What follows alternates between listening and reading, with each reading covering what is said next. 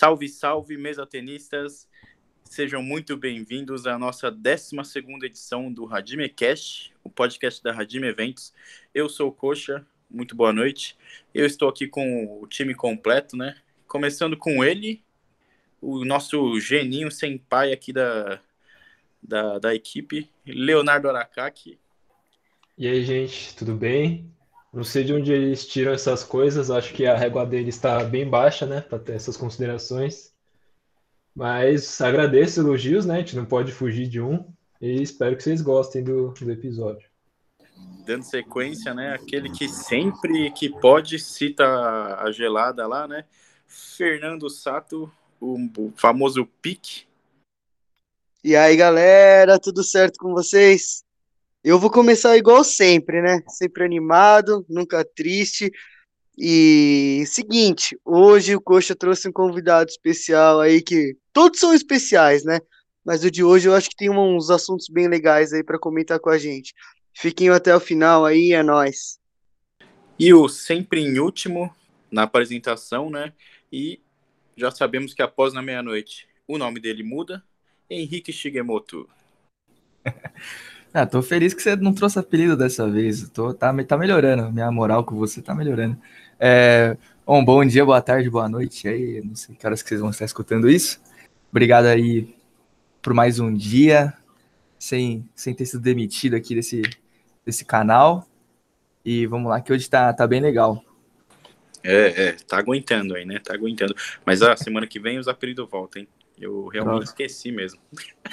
É isso aí, não é que hoje ele quis ser normal, Chigui, é que a memória dele falhou mesmo, bonito. Não Você fez a lição de casa, né? Já. É, hoje fez a lição de cima. casa. Hoje eu cheguei em cima da hora. Mas vamos lá, vamos dando sequência aqui. Hoje nosso trouxemos um convidado para bater um bate-papo aqui com a gente, né, conversar um pouquinho com a gente.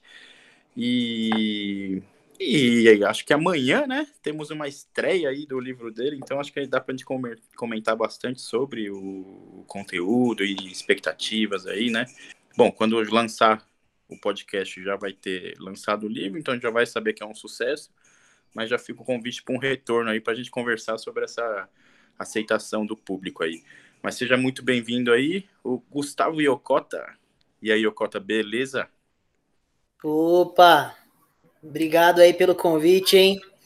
Hajime Eventos. Prazer estar aqui com vocês hoje. E vamos embora, vamos conversar. Que eu sou um livro aberto, cara. Isso, já, já, deu, já deu o gancho aí pro livro dele. Sem filtro, hein? Sem filtro cara. nas conversas aí hoje, só alegria. Cara, já deu um trocadilho aí, o Pique até ficou com uma pulga na orelha ali, que o Pique que é o rei dos trocadilhos aqui do, do podcast, né?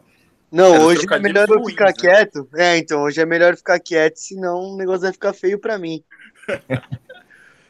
Mas vamos, vamos lá, eu queria abrir aqui a nossa conversa, né, um pouco fora do tema aí, porque saiu uma notícia essa semana aí, ou desculpa, semana passada que a gente não comentou, e acho que é legal até saber, assim, do, a opinião de Okota, mas vocês viram que o Samsonov acabou se retirando das Olimpíadas, né, devido a uma contusão aí, e logo no dia seguinte dessa decisão aí de, de, de se retirar, né? O, o, o anunciou a aposentadoria dele, né? O que, que vocês acham aí desse, dessa lenda aí se aposentando das quadras, né? Muitos acreditaram que ele não ia chegar numa próxima, numa outra Olimpíada depois do Rio, né? Chegou, mas acabou se machucando e, e deu a vaga para o inglês, né? Para o Paul Drinkhall, que também é um grande jogador. Mas eu, Cota, abre você então, o que, que, você acha dessa aposentadoria aí?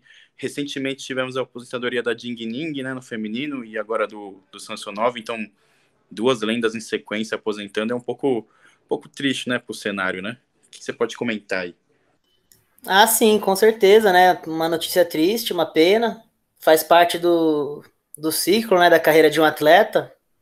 O Samsonov já é bem velho, então também não me surpreendeu tanto né? Acredito que depois de Tóquio era certeza que ele já ia se aposentar. Essa lesão veio para, infelizmente, adiantar esse processo, né? Mas eu represento, acho que representa uma, uma perda, né, pro, pro tênis de mesa, por tudo que o Samsonov significa, né? É um estilo de jogo bem diferente nos dias atuais, né? Mais all-round.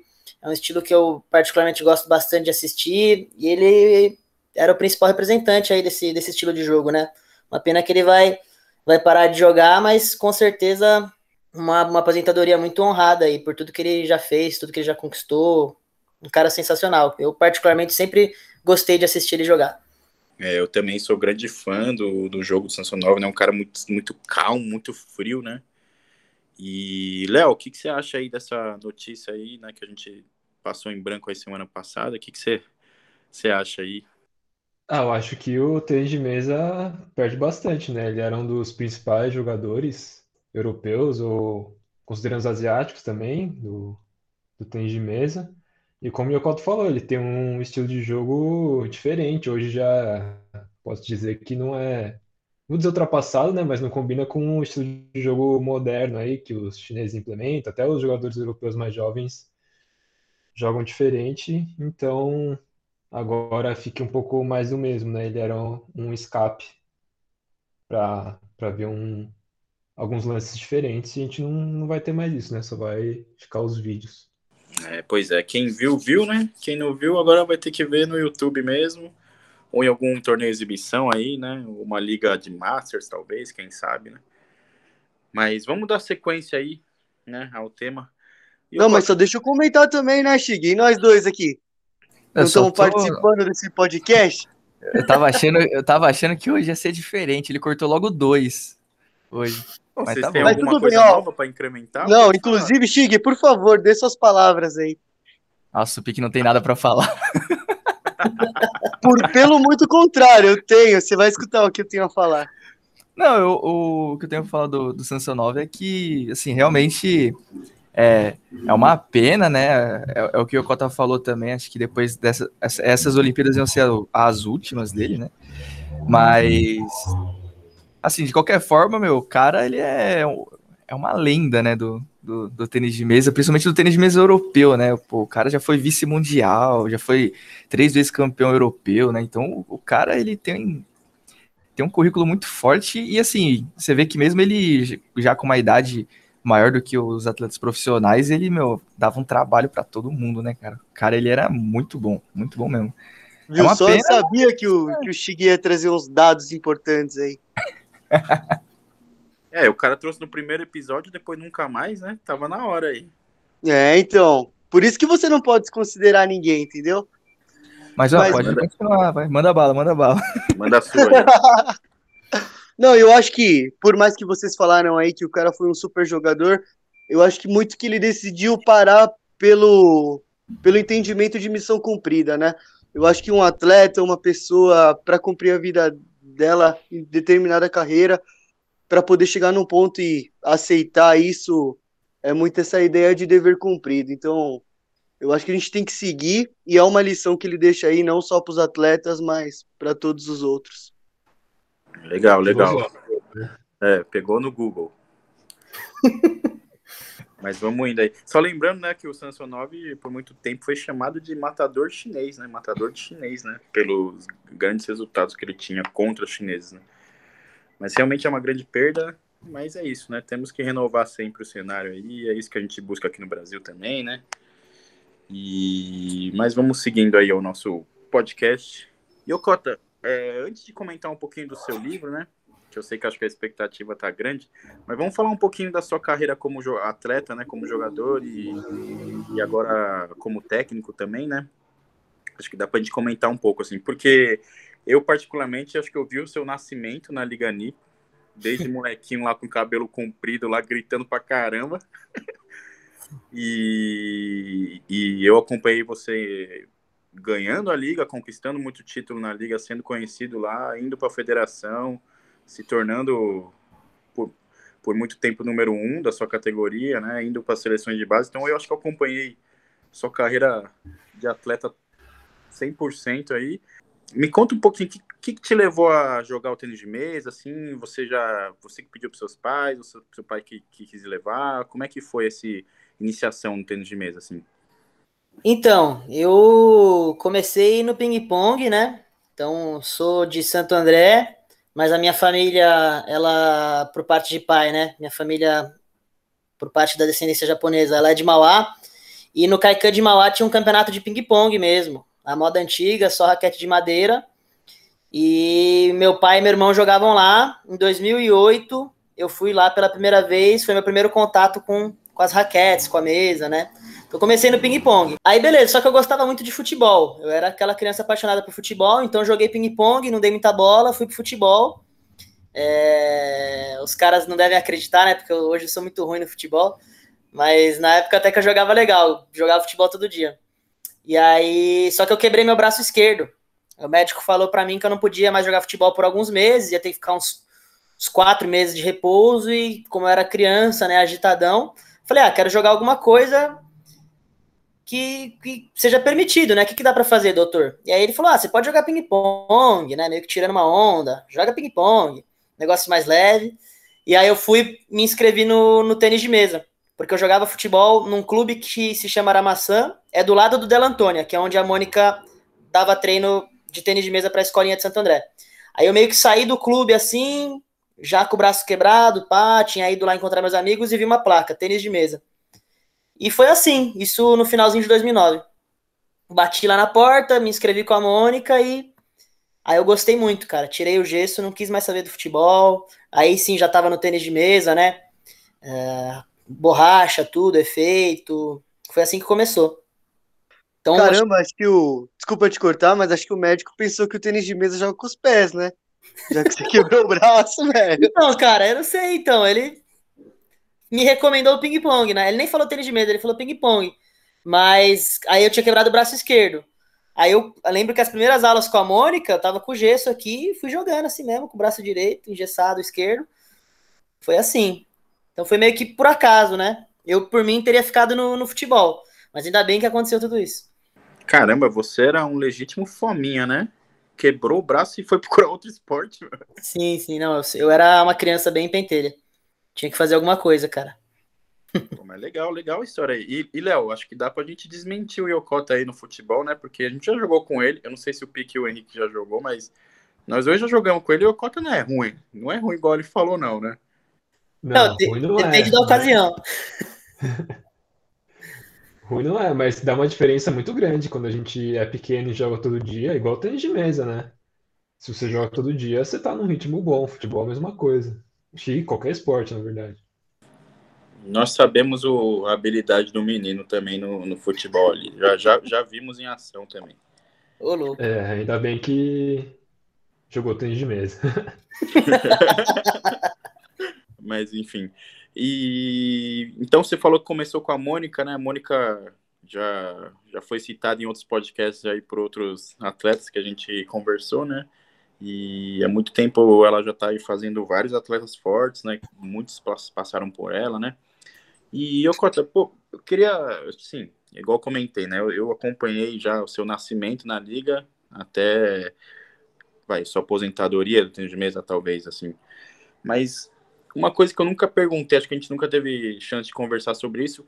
Por que que você teve a decisão de parar, assim? Porque você fazia muito parte da elite, né, do, do pessoal que estava lá em, digamos assim, é, na transição, né, do juvenil para o adulto, do, do, do amador para o profissional ali, né, para virar uma profissão. E pelo seu estilo, assim, que pelo que eu me lembre, né, só tinha o Narita, assim, com estilo parecido defensivo num, num nível, né, alto, assim. E eu acredito que você era melhor também nessa época que, que eu tô falando. E por que, que você teve essa decisão de você parar né, de você não, não dar, dar continuidade para o profissional e ir mais para a parte técnica, mais para os bastidores, que a gente diz assim no tênis de mesa, né? Qual, como, qual foi essa decisão, assim, como foi essa decisão? Então, eu, eu não me aposentei ainda. Eu, né, o que acontece? Eu pretendo continuar jogando, disputando competições nacionais pelos próximos 4, 5 anos né? Eu, eu recebo para jogar por Santo André ainda. E lógico, sou sincero, agora realmente eu tô parado, mas voltando às competições, eu vou ter que voltar a treinar para poder manter um certo nível. Então, aposentado eu não tô, nem vou aposentar. O que houve é uma mudança de, de prioridades, né? Então, realmente, até os meus 19, 20 anos, a minha prioridade era a carreira de tênis de mesa. Depois que eu entrei na faculdade, passou a ser a faculdade, passou a ser a profissão, e continuo jogando, vou continuar jogando uh, tênis de mesa, até porque isso é uma fonte de renda para mim como atleta também. É, então, é só para deixar claro, houve essa mudança de prioridades, mas eu não aposentei ainda. Agora, por que, que eu decidi não seguir exclusivamente como atleta de tênis de mesa, né? Por que, que eu não quis mais investir nisso? Foi uma escolha muito pessoal mesmo. É, por exemplo, eu tive experiências na Alemanha, né? Eu fui em 2017, 2018, passar três meses lá, e foi mais ou menos nessa época que eu tinha que tomar essa decisão. Pô, ou eu faço uma faculdade agora, ou eu vou para fora e, mano, arrisco, né? Porque é uma escolha de risco, né? Você pode fazer um monte de coisa, abrir mão de um monte de coisa, gastar dinheiro pra caralho, e mesmo assim não conseguir nada, né? É... Então eu meio que coloquei na balança tudo isso, sabendo o quê? Que eu amo o Brasil, que eu não queria sair daqui, sabendo que, pô, gosto pra caralho de tênis de mesa, mas à medida que os anos ia, iam passando, eu queria me dedicar mais a outras coisas, então já não era mais tão prazeroso treinar. Aí eu tive que tomar essa decisão. Falei, não, beleza, vou ficar no Brasil, estudar, fazer outras coisas, ser feliz, né, que é o mais importante, e vou continuar jogando meu tênis de mesa, vou continuar treinando, assim, porque mesmo antes da pandemia, eu tava treinando duas vezes por semana, mas era uma coisa que eu tava ali, fazia parte da minha vida ainda, sabe? Então jogava campeonato e tal, investi uma grana para pontuar. E realmente a pandemia me fez ficar bastante tempo parado, mas a ideia é, é, voltar, né? Assim que eu tomar vacina no segundo semestre, jogar competições nacionais, treinar cato, tá? Não duas vezes. E, e é isso. Respondi a pergunta? Pô, respondido, respondido. É, até porque, assim, né, resultados contra a nossa seleção brasileira, você tem alguns resultados muito expressivos ali, né? Eu lembro de vitórias contra o Eric, né, contra o Eric Jote, contra o Tsuboy, que inclusive eu estava no meio da torcida lá para você. É, mas são vitórias expressivas contra o, o fino, a elite do nosso, do nosso país, né? É, Léo, você já teve a oportunidade de enfrentar o Yokota em algum torneio? Assim, eu não lembro de ter visto vocês jogarem em algum torneio, mas você já teve a oportunidade? Torneio acho que não, a gente jogou no Rachão, se pá. Mas torneio oficial, digamos assim, a gente nunca jogou, até porque ele é mais novo, né? Aí quando eu subia de categoria, ele tava numa baixa, ele nunca, a gente nunca esteve na mesma categoria. É, Rachão, Rachão acho que o Henrique acabou já também, né? Já jogando contra o Yokota. Já, mas já joguei em partida oficial também. Eu já joguei com o Yokota no Paulista, já joguei no Intercolonial. Intercolonial? É. Ah, é, eu joguei com o Yokota no Intercolonial também. Verdade. Acho que foi no mesmo, inclusive, não foi, Léo? Lá em. Porque eu tomei um pau. Bra... Brasília? Brasília? Mas foi individual isso? Não, Brasília não foi. Não, foi na equipe. Não, então não foi o mesmo, não. Não, o do Léo foi em registro, eu acho. Isso, isso, registro. E o do Shigemoto foi em Brasília. E com o Pica, eu acho que. O Pica eu não me lembro. É, acho que a gente nunca jogou, eu, Cota, graças a Deus. Eles jogaram na FUP, jogaram na FUP. Jogamos na FUP? Não foi é, não? Pronto, se pá. Eu lembro que você ganhou do Miami na FUP, mas de ter jogado que você não lembro, não. oh, aquele, aquele lá foi inacreditável, nem eu acredito até hoje, sabe? Mas... Que isso, Pique. Não, é que devido aos meus jogos anteriores, acho que o Leonardo aí é bem prova que ele estava indignado, inclusive ele era minha dupla. Não, não tava muito ruim. É, ele tava perdendo vários jogos. Tipo, no começo do torneio, né, a gente fez uma aposta. A gente ia pegar o saldo de sets cada um, né? Tipo, quantos sets ganhou, menos quantos sets perdeu, e a diferença entre os dois, e as, a gente ia pagar em Guaraná para mim ou cerveja para ele, né? tipo, se eu tivesse com saldo de sets 10 e ele com saldo de sets 8, ele ia me dar dois Guaranás. Aí, ok. Aí no final, acho que ficou uns 20 e tantos sets para mim. Aí... Meu Deus. Porém, eu acho que eu vou ter que ressaltar que eu ganhei os principais, né? Sim. Esse jogo contra o Milano, que se ele perdesse, a gente ia perder o jogo, ele ganhou. Então. E com o Guedes, com o Guedes, tá me tirando? Ganhou do Guedes também? Não, é, não o Everton, outro cara. É outro, é outro. Lucas. Lu Lucas, Lucas Guedes. Mas também mas é não foi no também, mesmo torneio, mas ok. Tava, tava, tava iluminado naquela tudo bem, Tudo bem, Mas tá bom. Henrique, você jogou com o Yokota no individual, então, né? Em Brasília? Foi, foi, no especial. Ah, tá. Senão eu achei tava achando que eu tava louco aqui, que a gente jogou com eles na equipe, eu não lembro. Não, não, foi individual, foi individual. Ah, então beleza. E, pô, Yokota, me fala assim, a gente sempre pergunta pros atletas, né, que vem, que vem aqui conversar com a gente, assim, comentar um atleta ou dois, assim, que, que marcou, né, um atleta que enfrentou vocês enfrentaram e marcou para vocês? Pode ser derrota, pode ser vitória, tá? É, mas um jogo assim que marcou para vocês e um torneio que você lembra assim, pode ser um torneio na infância, um torneio já de mais velho, assim que você fala, puta, esse foi o torneio da minha vida, sabe? Esse aqui, toda vez que eu lembro, é esse torneio que eu lembro, sabe? Você consegue citar pra gente? Sim, então. É, é bom, o do Tsuboy, né? O Campeonato Brasileiro de 2019 não tem como, foi talvez o mais marcante, né, o mais emocionante, é, pelo resultado e pela adrenalina, né, pela atmosfera que estava no ginásio. Poucas pessoas sabem, mas naquele mesmo torneio eu ganhei do Isaac e do Juninho também. Então eu ganhei dos dois e do Tsuboy, que são três canhotos que sempre complicavam minha vida. Eu ganhei dos três. Então foi um torneio muito especial. E outro é o Universidade de 2017, né? Que é como se fosse os Jogos Olímpicos dos universitários, literalmente, porque você fica numa Vila Olímpica com todos os países. E eu acho que foi um dos torneios mais fortes que eu já joguei, porque tinha muito cara da seleção principal, né, do Japão, da França, por exemplo, jogou Yu Yoshima, Morizono, Coreia do Sul tava o Jang Jin. Então era um torneio muito forte e além de ser muito foda o torneio, né, por, por toda a estrutura, eu consegui jogar num nível absurdo. Foi uma coisa muito inesperada. Então, por exemplo, posso ter ganhado do Tsuboy, mas em 2017 nesse Universidade eu joguei num nível mais alto tenho certeza. Que foi realmente o meu auge ali. Esses dois campeonatos marcaram bastante, né? Não só pelo resultado do papel, mas por tudo que estava envolvido ali. Pô, legal, Icota, legal. E lembrando que esse torneio, esse campeonato brasileiro aí, né, que o, você comentou que tirou o Isaac, o Isaac eu lembro de uma rivalidade grande entre vocês dois no juvenil ali, né?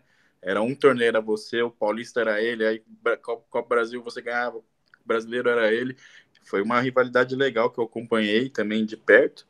E nesse torneio o Isaac tinha tirado o Eric também, né? Então, você depois de tirado ele foi também um É, foi uma tabela muito louca, né? Era para ser Eric Tsuboy, acabou sendo eu e Isaac. É, não, é, depois o Tsuboy era para ter chegado, né? Foi uma tabela muito doida. Mas o Isaac é um grande amigo meu, das categorias de base, né, meu irmão? E realmente, na infantil, juvenil, era o cara a ser batido ali né? Canhoto sempre jogou muito bem comigo. É... Isaac é foda. É, realmente. E fica o convite aí, né, pro Isaac, pro Juninho também, virem aí, né, conversar com a gente aí um pouquinho, contar as experiências aí.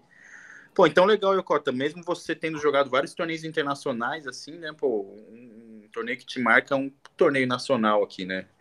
É, e uma coisa que eu queria te perguntar antes da gente comentar sobre os livros, sobre o livro, né? É, sei, você já viajou praticamente quase todos os continentes aí para jogar, né? Tênis de mesa. Qual, assim, do pessoal que você interagiu? Eu acho que provavelmente você interagiu mais com o pessoal da América do Sul, né? Mas do pessoal que você interagiu, assim, é, qual você acha que mais se parece com o brasileiro? Assim, quem que você acha que, que rolou uma parceria maior, assim? Porque eu sei que na América do Sul tem uma rivalidade muito grande, né? Entre os países que falam aí a língua espanhola aí contra o Brasil, né? Que na final eu sei que a torcida é grande contra, né? Então, você pode comentar dessa interação com, com, com os outros países, assim? Olha, eu esqueci de mencionar que o Universidade foi em Taiwan, né? E Taiwan é uma ilha que pertencia à China, só que é uma China meio capitalista. Eu cheguei lá e eu, cara, me surpreendi bastante, porque eu achei que ia ter um conflito cultural muito grande, assim, achei que as pessoas iam ser, sei lá, bem na delas, né? Mas me surpreendi bastante em Taiwan, pessoal super receptivo, me abraçou, fui pra balada, inclusive, lá, dei rolê com o pessoal que mora lá, e o pessoal muito da hora, né? Uh, pessoal zoeiro também, então foi uma surpresa, né? Acho que pouca gente espera isso falando de um país asiático. Tenho certeza que China ou Japão deve ser uma coisa completamente diferente. É, mas, enfim, nunca fui para a África, né, um continente que eu tenho muita vontade de conhecer. De resto, o que eu posso te dizer é que, pô, Europa, eu não tive experiências muito positivas, né? Então, aquele ar de soberba, você vai treinar, você vai jogar com os caras, você sente que, meu, É, os caras são malas mesmo, infelizmente. Lógico que a gente não pode generalizar, mas a maioria, mesmo na rua, você vai morar lá, por exemplo, sofri preconceito várias vezes por falar espanhol, né? Fui barrado de balada, fui maltratado na rua, pedi informação, me trataram mal. Então eu tenho um pé atrás assim com a Europa e falo isso abertamente, né? não moraria lá. Agora, América Latina, lógico, é outra pegada, né? A gente tem muitos laços em comum, então aquele calor, aquele clima de, de amizade rola muito forte com a América Latina. Eu acho que a única rivalidade assim mesmo é com a Argentina, né? Que a Argentina eles têm um, realmente uma rixa com o Brasil. Então, dentro da mesa é, é, é um gritando na cara do outro, tem as duas torcidas. Mas eu não, nunca tive também nenhum problema sério, assim, né? Fora da mesa, inclusive, um dos meus melhores amigos da América Latina é o Horácio Cifuentes, né? Que é argentino. E a gente se dá super bem. Na mesa rola essa rivalidade, mas a gente sabe separar bem. É... Agora, um, um, país que marcou para finalizar, um país que assim foi muito bacana também, é o Peru, né? Que inclusive o Shigemoto já foi lá. E, cara, acho que foi o lugar que eu mais me senti bem-vindo. Os caras, sei lá, os outros países da América Latina são da hora também, mas os peruanos, eles são parceiros. Te convida para ir na casa, comer, para dormir lá e faz festa junto, torce por você. Os caras realmente são fera, né? Coloca aí o Peru em destaque. Pô, legal. E, e, lembrando que o Peru, né, tem uma, uma, certa parceria com o Brasil, né? Porque quem tá comandando lá hoje, né, o tênis mesa lá, era ex-mulher do, do. Ex, né? É mulher do, Fabio, do Cláudio Cano, né? Então, acho que tem essa proximidade também com, com o Brasil, né? E, pô, legal que você comentou a cota do país asiático, que eu também fui numa balada no Japão, quando eu fui lá, e, cara, horrível, assim, não sei se eu fui numa, não muito boa, assim, mas a balada acabava meia-noite, e, ah, puta, era estranho, muito estranho. Não, balada igual a do Brasil não tem, né? Na Europa, então, é terrível. Pô, você toca Michael Jackson na balada lá, velho. e olha que eu gosto de Michael Jackson, mas não na balada, né, velho? Porra. E é outra pegada, né? Todo mundo, cada um na sua, ninguém interage, é muito. É esquisito, velho. Acaba mais cedo mesmo. Balada no Brasil é mil vezes melhor. Pô, legal, legal. E legal essa sua também, se comentar que um dos seus melhores amigos é o Horácio, né? Porque eu sei da rivalidade que tinha entre Brasil e Argentina, mas mesmo na sua geração, eu lembro de vocês voltarem de um puta confronto com a Argentina, com vários vídeos de o pessoal xingando, não sei o quê e voltar. E o pessoal que foi na seleção na época, acho que era. Eu tinha mais proximidade com o Ionezaki. Eu lembro dele trocando mensagem com o Fermin, assim, direto. E tinha jogado com ele duas semanas atrás, voltou xingando e, e conversando direto com o cara, assim. Então é legal, né? Esse, essa. Como é que, que fala assim? Essa amizade fora da mesa, né? Que acaba se formando, né? Sim. Isso deve ser bem mais foda no adulto, né? No adulto não existe isso, mas nas categorias de base, que foi onde eu tava ali, né? Aí é muito forte, né? A gente é criança, moleque, acabou o jogo. Lógico, fica um pouquinho de cabeça quente, mas no dia seguinte a gente tá resenhando. Na maioria das vezes, todos os países ficavam no mesmo hotel, e aí voltava tudo no mesmo ônibus. Então era natural que a gente interagisse, conversasse, né? Trocasse ideia. Fiz muitos amigos assim. No adulto eu sei que é diferente, né? Aí já é cada um na sua. Mas da minha parte foi sempre muito legal.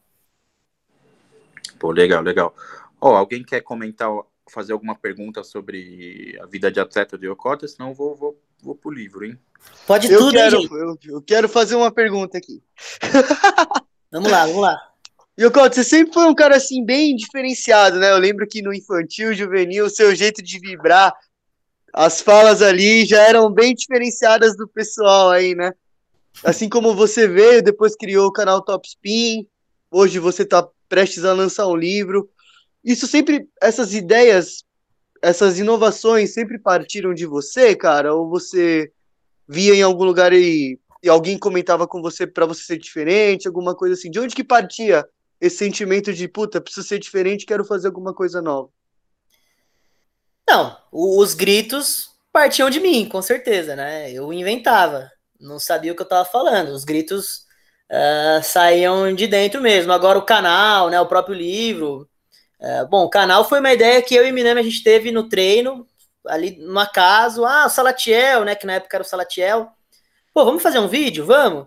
Então, assim, eu e ele, não tem como dizer que fui só eu. Lógico que ele também teve a ideia junto comigo. E o livro, mesma coisa, foi meio que uma, uma pegada assim, uma conversa em família, né?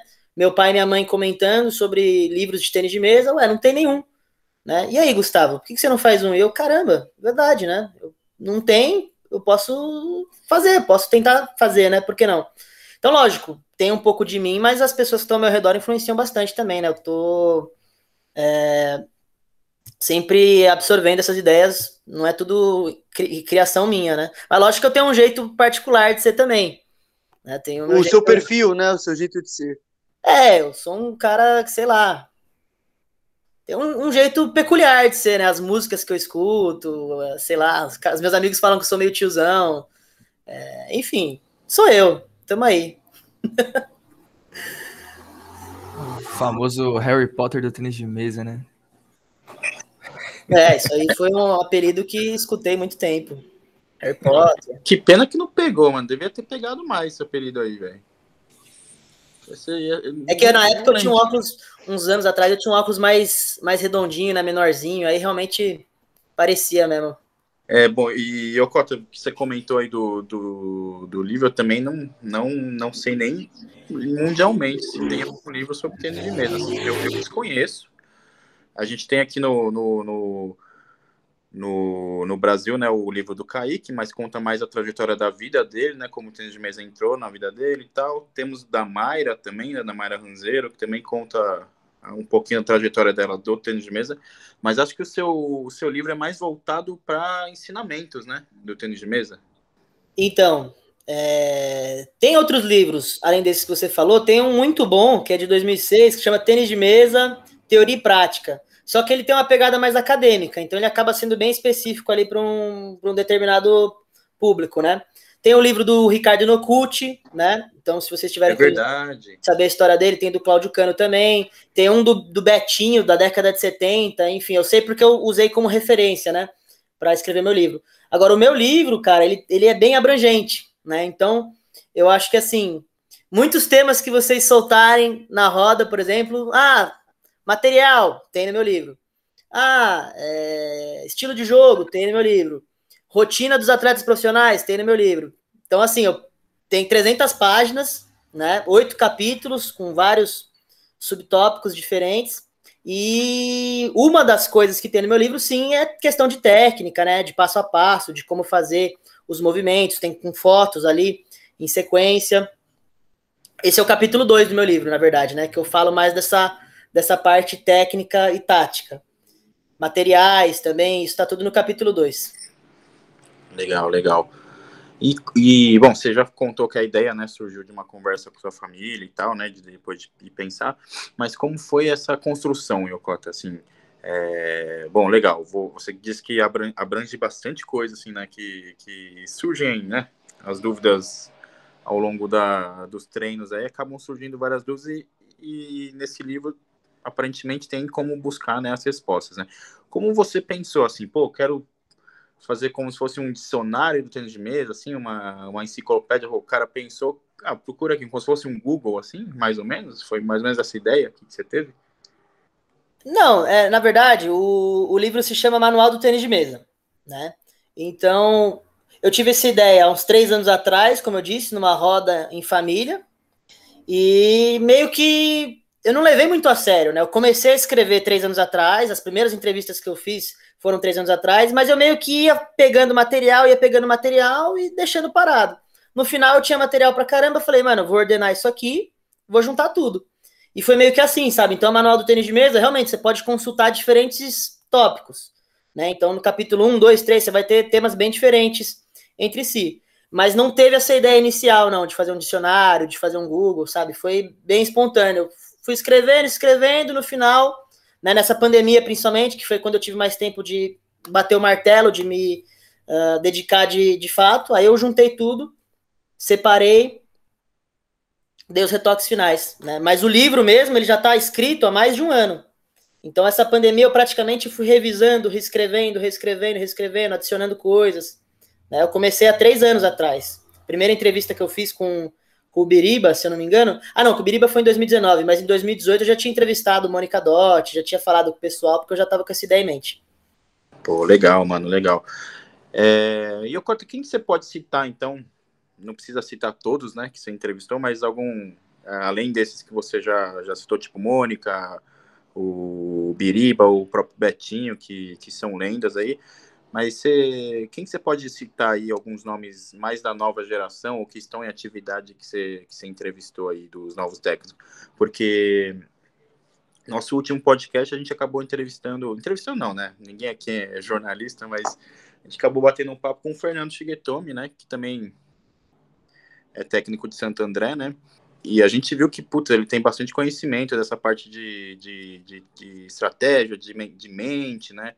De exercícios psicológicos. Então, quem dessa nova geração você pode citar que, que você entrevistou que, tipo, te surpreendeu, assim, pelo conhecimento da pessoa? Você pode citar alguns? Sim, é. Realmente, o Shigetomi, ele deve ter muito conhecimento, né? Eu cheguei a pegar uma, uma fase com ele em Santo André 2019, gosto bastante dele como treinador, mas assim, também não deu para eu falar com todos, né, da, da nova geração. Então com o Shigetomi eu acabei não conversando para o meu livro, é, mas, pô, treinadores que eu entrevistei, que me ajudaram a, a escrever o conteúdo, né, Nelson Kuzuoka, Francisco Arado Paco, Eric Mancini, Jorge Vieira, é, quem mais? Não tá, não tá me vindo na cabeça. Agora, ah, preparador físico, Írio, Pompermaier, né? Conversei com psicólogos esportivos, conversei com um nutricionista esportivo, né? O Marcos, lá de Sergipe, que ele é mestre pela federal uh, do estado dele. E, bom, agora, aí tô falando de treinadores. Atletas eu falei com praticamente todos, né?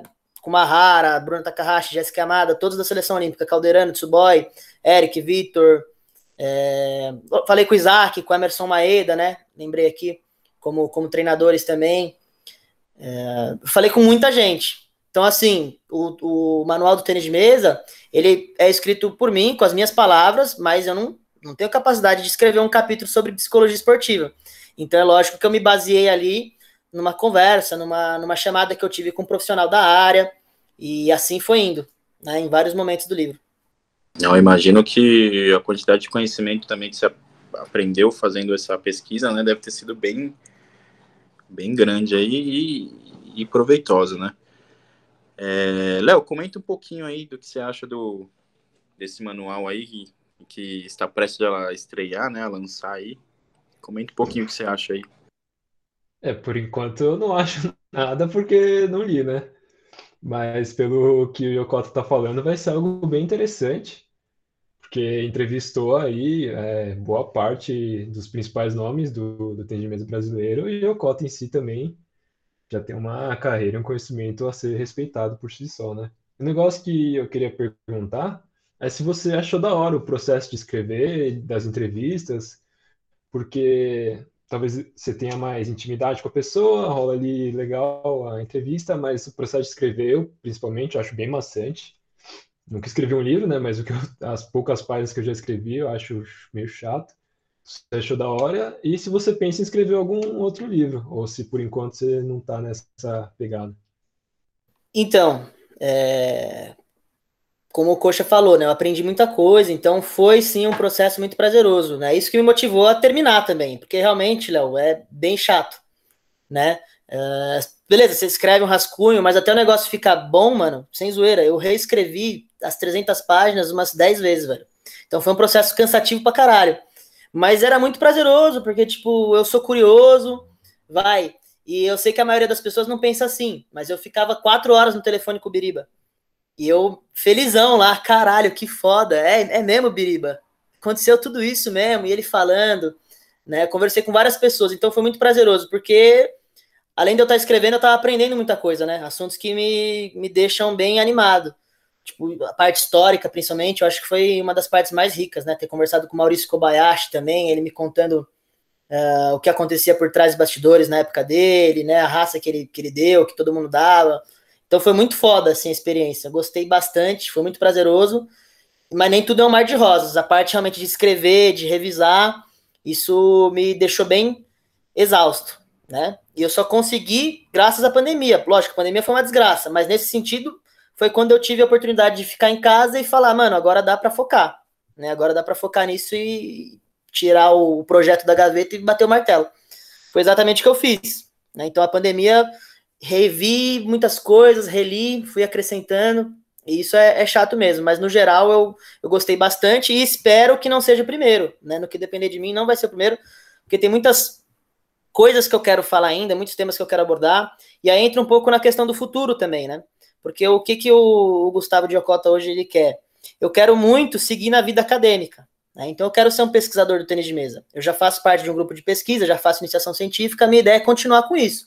Mestrado, doutorado e, e tal, numa área muito específica da educação física, chamada Sociologia do Esporte, que é uma coisa bem de doido mesmo, só eu para gostar, é, porque ninguém gosta.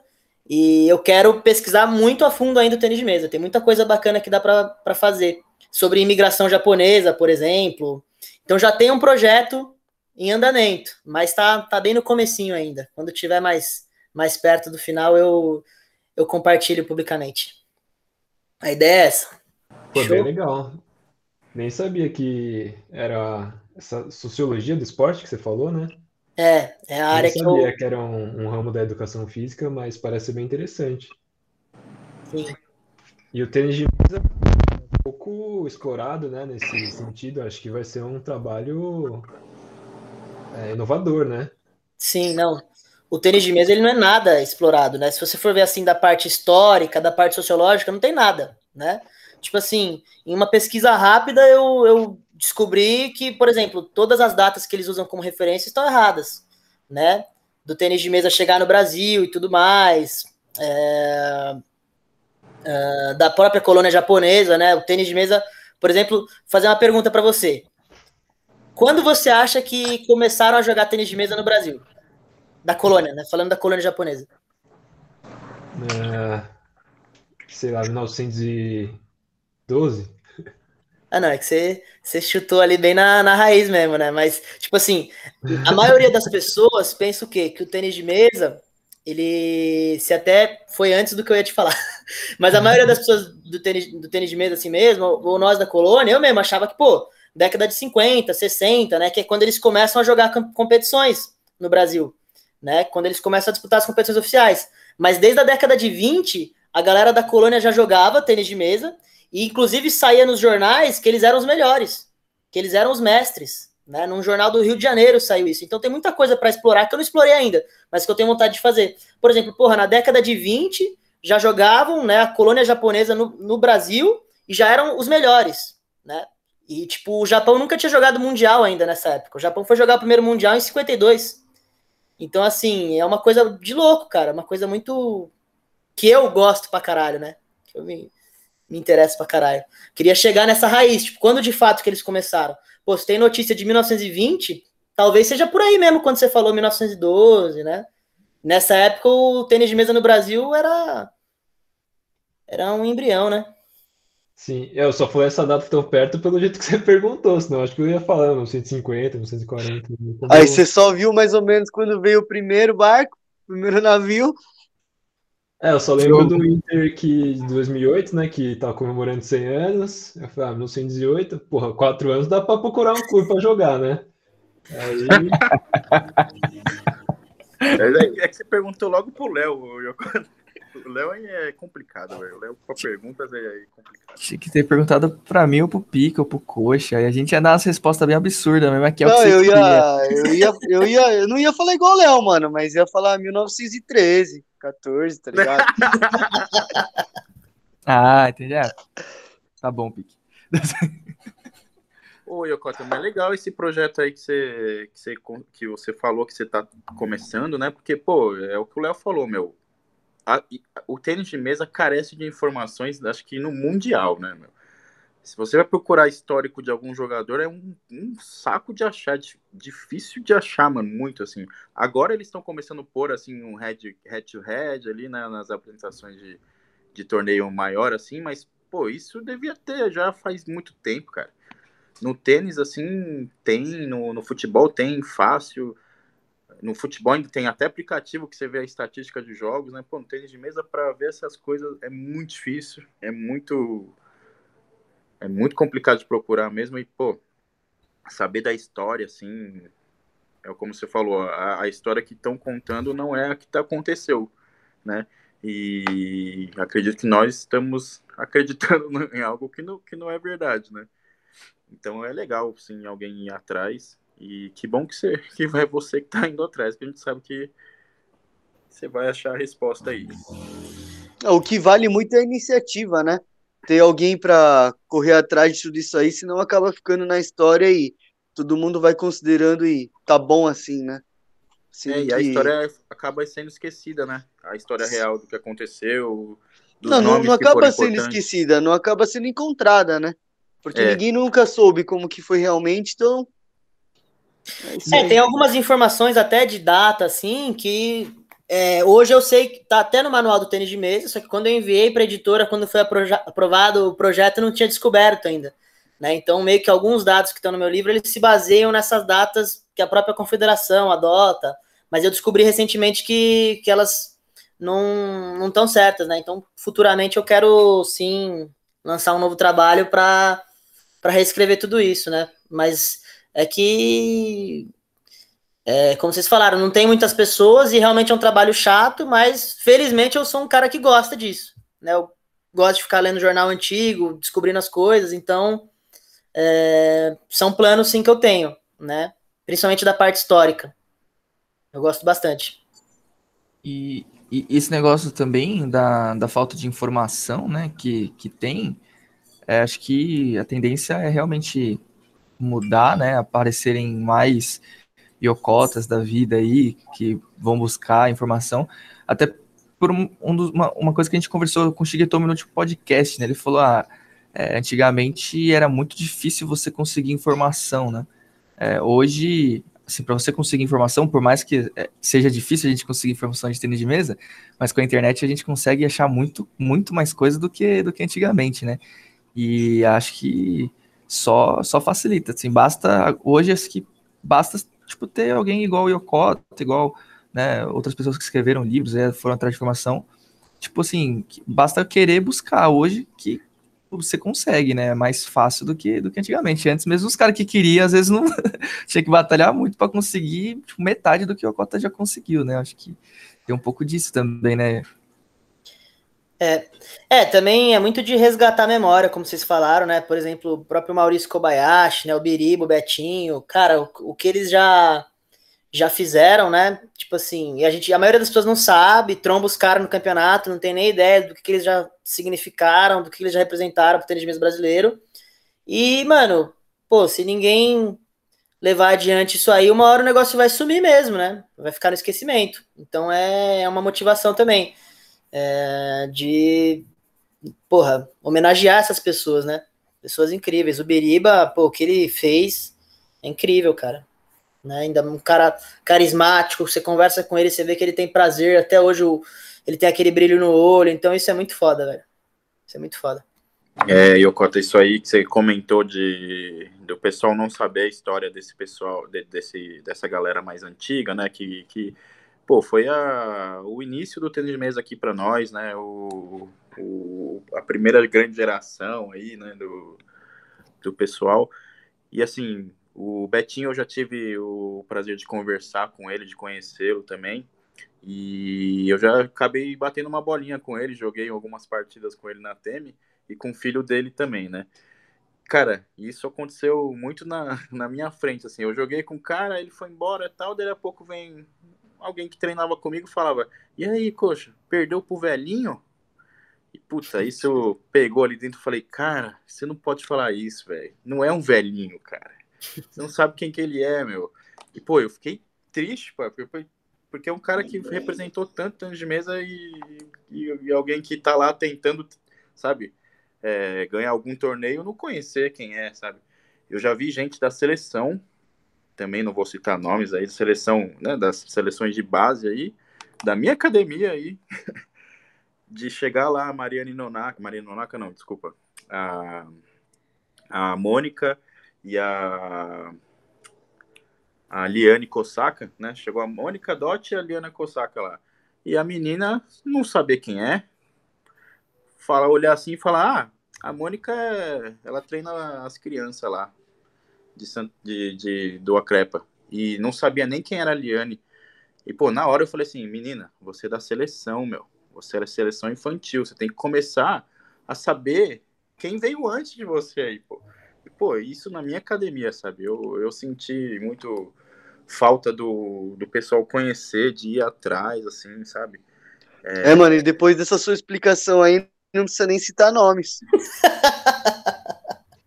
É, qualquer é. jornalista aí já consegue reduzir para no máximo dois. Duas opções, né? Dois nomes. Mesmo, né, mano?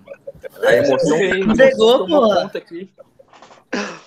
É, mano, eu acho que você, você deixou muito na cara aí, mas tudo bem, prossiga com o seu discurso. É, a emoção tomou conta, né, cara? É, eu me sinto triste mesmo quando isso acontece, velho.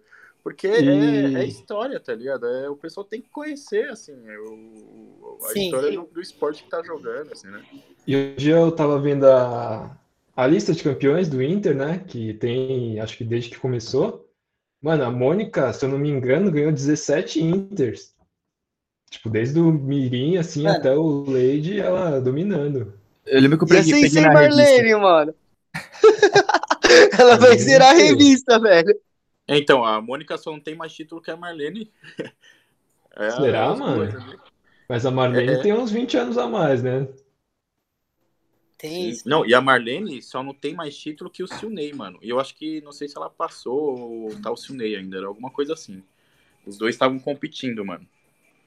É, mas é muito isso que você falou, né? Tipo, pô, o que eu pude perceber, né? Um dos aprendizados que eu tive entrevistando diferentes gerações é que, mano, hoje a gente não está ainda no, no, melhor cenário, né? Ainda não estamos próximos do ideal, mas as coisas melhoraram muito, absurdamente, em comparação com 20 anos atrás, 30, 40, então nem se fale, como os caras, mano, estavam ali na raça mesmo, sem estrutura, sem salário, sem nada, e os caras vestiam a camisa, mano, né? Todo mundo. Conseguiram muita coisa incrível, mesmo contra todas as, as probabilidades aí, né?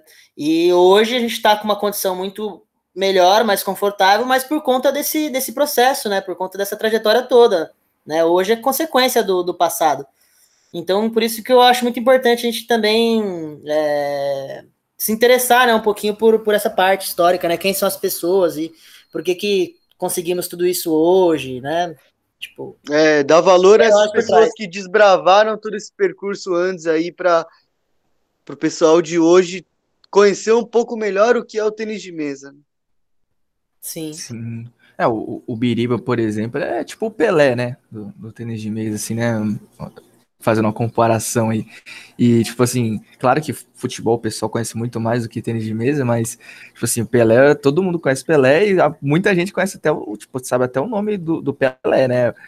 O Edson Arantes lá. E, tipo assim, aí o, o, o... Qual é o nome do Biriba? Então, aí, isso que eu ia é, falar, tipo, no, tênis de, no tênis de mesa, você vê muito pouca gente que conhece o Biriba, e aí você pega assim, o pessoal que conhece o Biriba, quantos sabem o nome dele mesmo também? Tipo, é, é pouco também, sabe? Eu sei que é o Biraci porque eu, eu, eu, tenho ele no Facebook, né? E tá lá o Biraci, mas. mandou muito, Tiga, mandou muito, velho. Mas é, cara, é difícil. Realmente. É, o Biriba, é, tipo, na época ali, ele, mas ele foi muito famoso na época, viu? O absurdo de, de notícia que ele não saía, assim, jornal, sempre, em todos os jornais de São Paulo tinha uma coluna só para falar do Biriba, cara. E na época ele foi muito conhecido. Só que infelizmente ele jogava tênis de mesa, né? E aí isso meio que barrou muito a evolução dele e tudo mais. Ele parou super cedo. É, mas ele realmente tinha ali potencial para ser o Pelé do tênis de mesa, né? Que as condições não eram muito favoráveis. É, pô, e tem, tem que valorizar mesmo esse pessoal que abriu as portas aí, porque tudo, tudo que, que a gente está colhendo hoje foi graças a esse pessoal aí. E graças a isso hoje temos um top 10 aí, né, no mundo, 5 no top 100, pô, nunca tivemos isso, né? E foi graças a esse pessoal que veio antes. Então, pô, eu, eu, eu, eu pelo menos na, na, lá na TEM, depois de, dessas, dessas ocasiões aí, né, desses acontecimentos, eu forço muito o pessoal a, pelo menos, a, a entender como é que tá o cenário hoje, falar assim, pelo menos sabe o que, que tá acontecendo hoje no tênis de mesa, sabe? Porque até em questões de outras categorias, o pessoal não sabia quem que era o, o mais forte do Rio, vai, o mais forte lá de, de do Sul. Ninguém sabia, só sabia quem era aqui de São Paulo. Aqui, eu falei, pô, tem que saber, vai jogar com o pessoal lá fora, vai pegar o melhor do, do Rio e não sabe quem é, sabe? Então é, é eu também pego muito no pé do pessoal nisso e eu acho que a gente está num ponto de, de que, assim, o Calderano não vai estar tá aí para sempre. Né? Uma hora ele vai parar, uma hora ele, não vai conseguir manter o nível dele e vai acabar caindo. E a gente tem que né, é, colher os frutos do, do hoje, né? Mais lá para frente, né? Eu acho que isso que você está fazendo, Yokota, assim, não só você como outros mais da nova geração aí, e é uma tentativa do que a gente também está fazendo com torneios, com, com o que dá para a gente fazer também ao nosso alcance. Eu acho que a gente está tentando plantar essa semente nessa nova geração aí, né? Falar assim, ó, é, dá para fazer mais coisa, meu. A vida não acaba só no atleta, sabe? Tem todo um cenário por trás, tem toda a oportunidade por fora, assim. E, eu não quero que aconteça aqui no Brasil, no, no tênis de mesa, né? O que aconteceu com o tênis, né? Teve o Guga e nunca mais teve ninguém, né? Hoje temos o Hugo Calderano, né? Então a gente tenta trabalhar para o próximo Hugo Calderano aparecer, né? Eu queria perguntar para você, Cota, você é um cara que é dá para ver que você, você, é bem visionário, assim, você consegue ver bem assim, puta, eu quero chegar ali, vamos fazer isso para fazer um negócio ali, sabe? É, começar um negócio hoje para três anos, daqui três anos eu deu certo ali o livro que vai sair amanhã, né?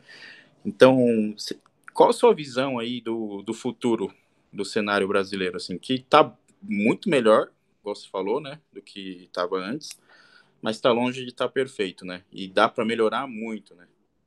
Qual a sua visão do nosso cenário hoje e o que você espera para o futuro, assim, o que você acha que dá para até nós também colaborar para uma melhora, assim? O, o, rapidinho, coxa, que eu ia fazer uma pergunta parecida até, é, acho que dá para aproveitar e juntar tudo numa só. Que inclui aí. Tipo, é, não, acho que dá para aproveitar tudo numa só. Porque assim, eu ia falar assim, ah, é, você já foi atleta, tipo, desde novo, né? Atleta profissional. É, e aí acho que acredito que assim, você tinha uma visão do tênis de mesa, né, no, no, Brasil. Às vezes você tinha uma visão tipo assim, olha, eu acho assim, com minha experiência, né, de atleta, eu acho que essas coisas têm que melhorar, tem essas diferenças e tal. É, você tinha um, uma visão de um cenário do tênis de mesa, né?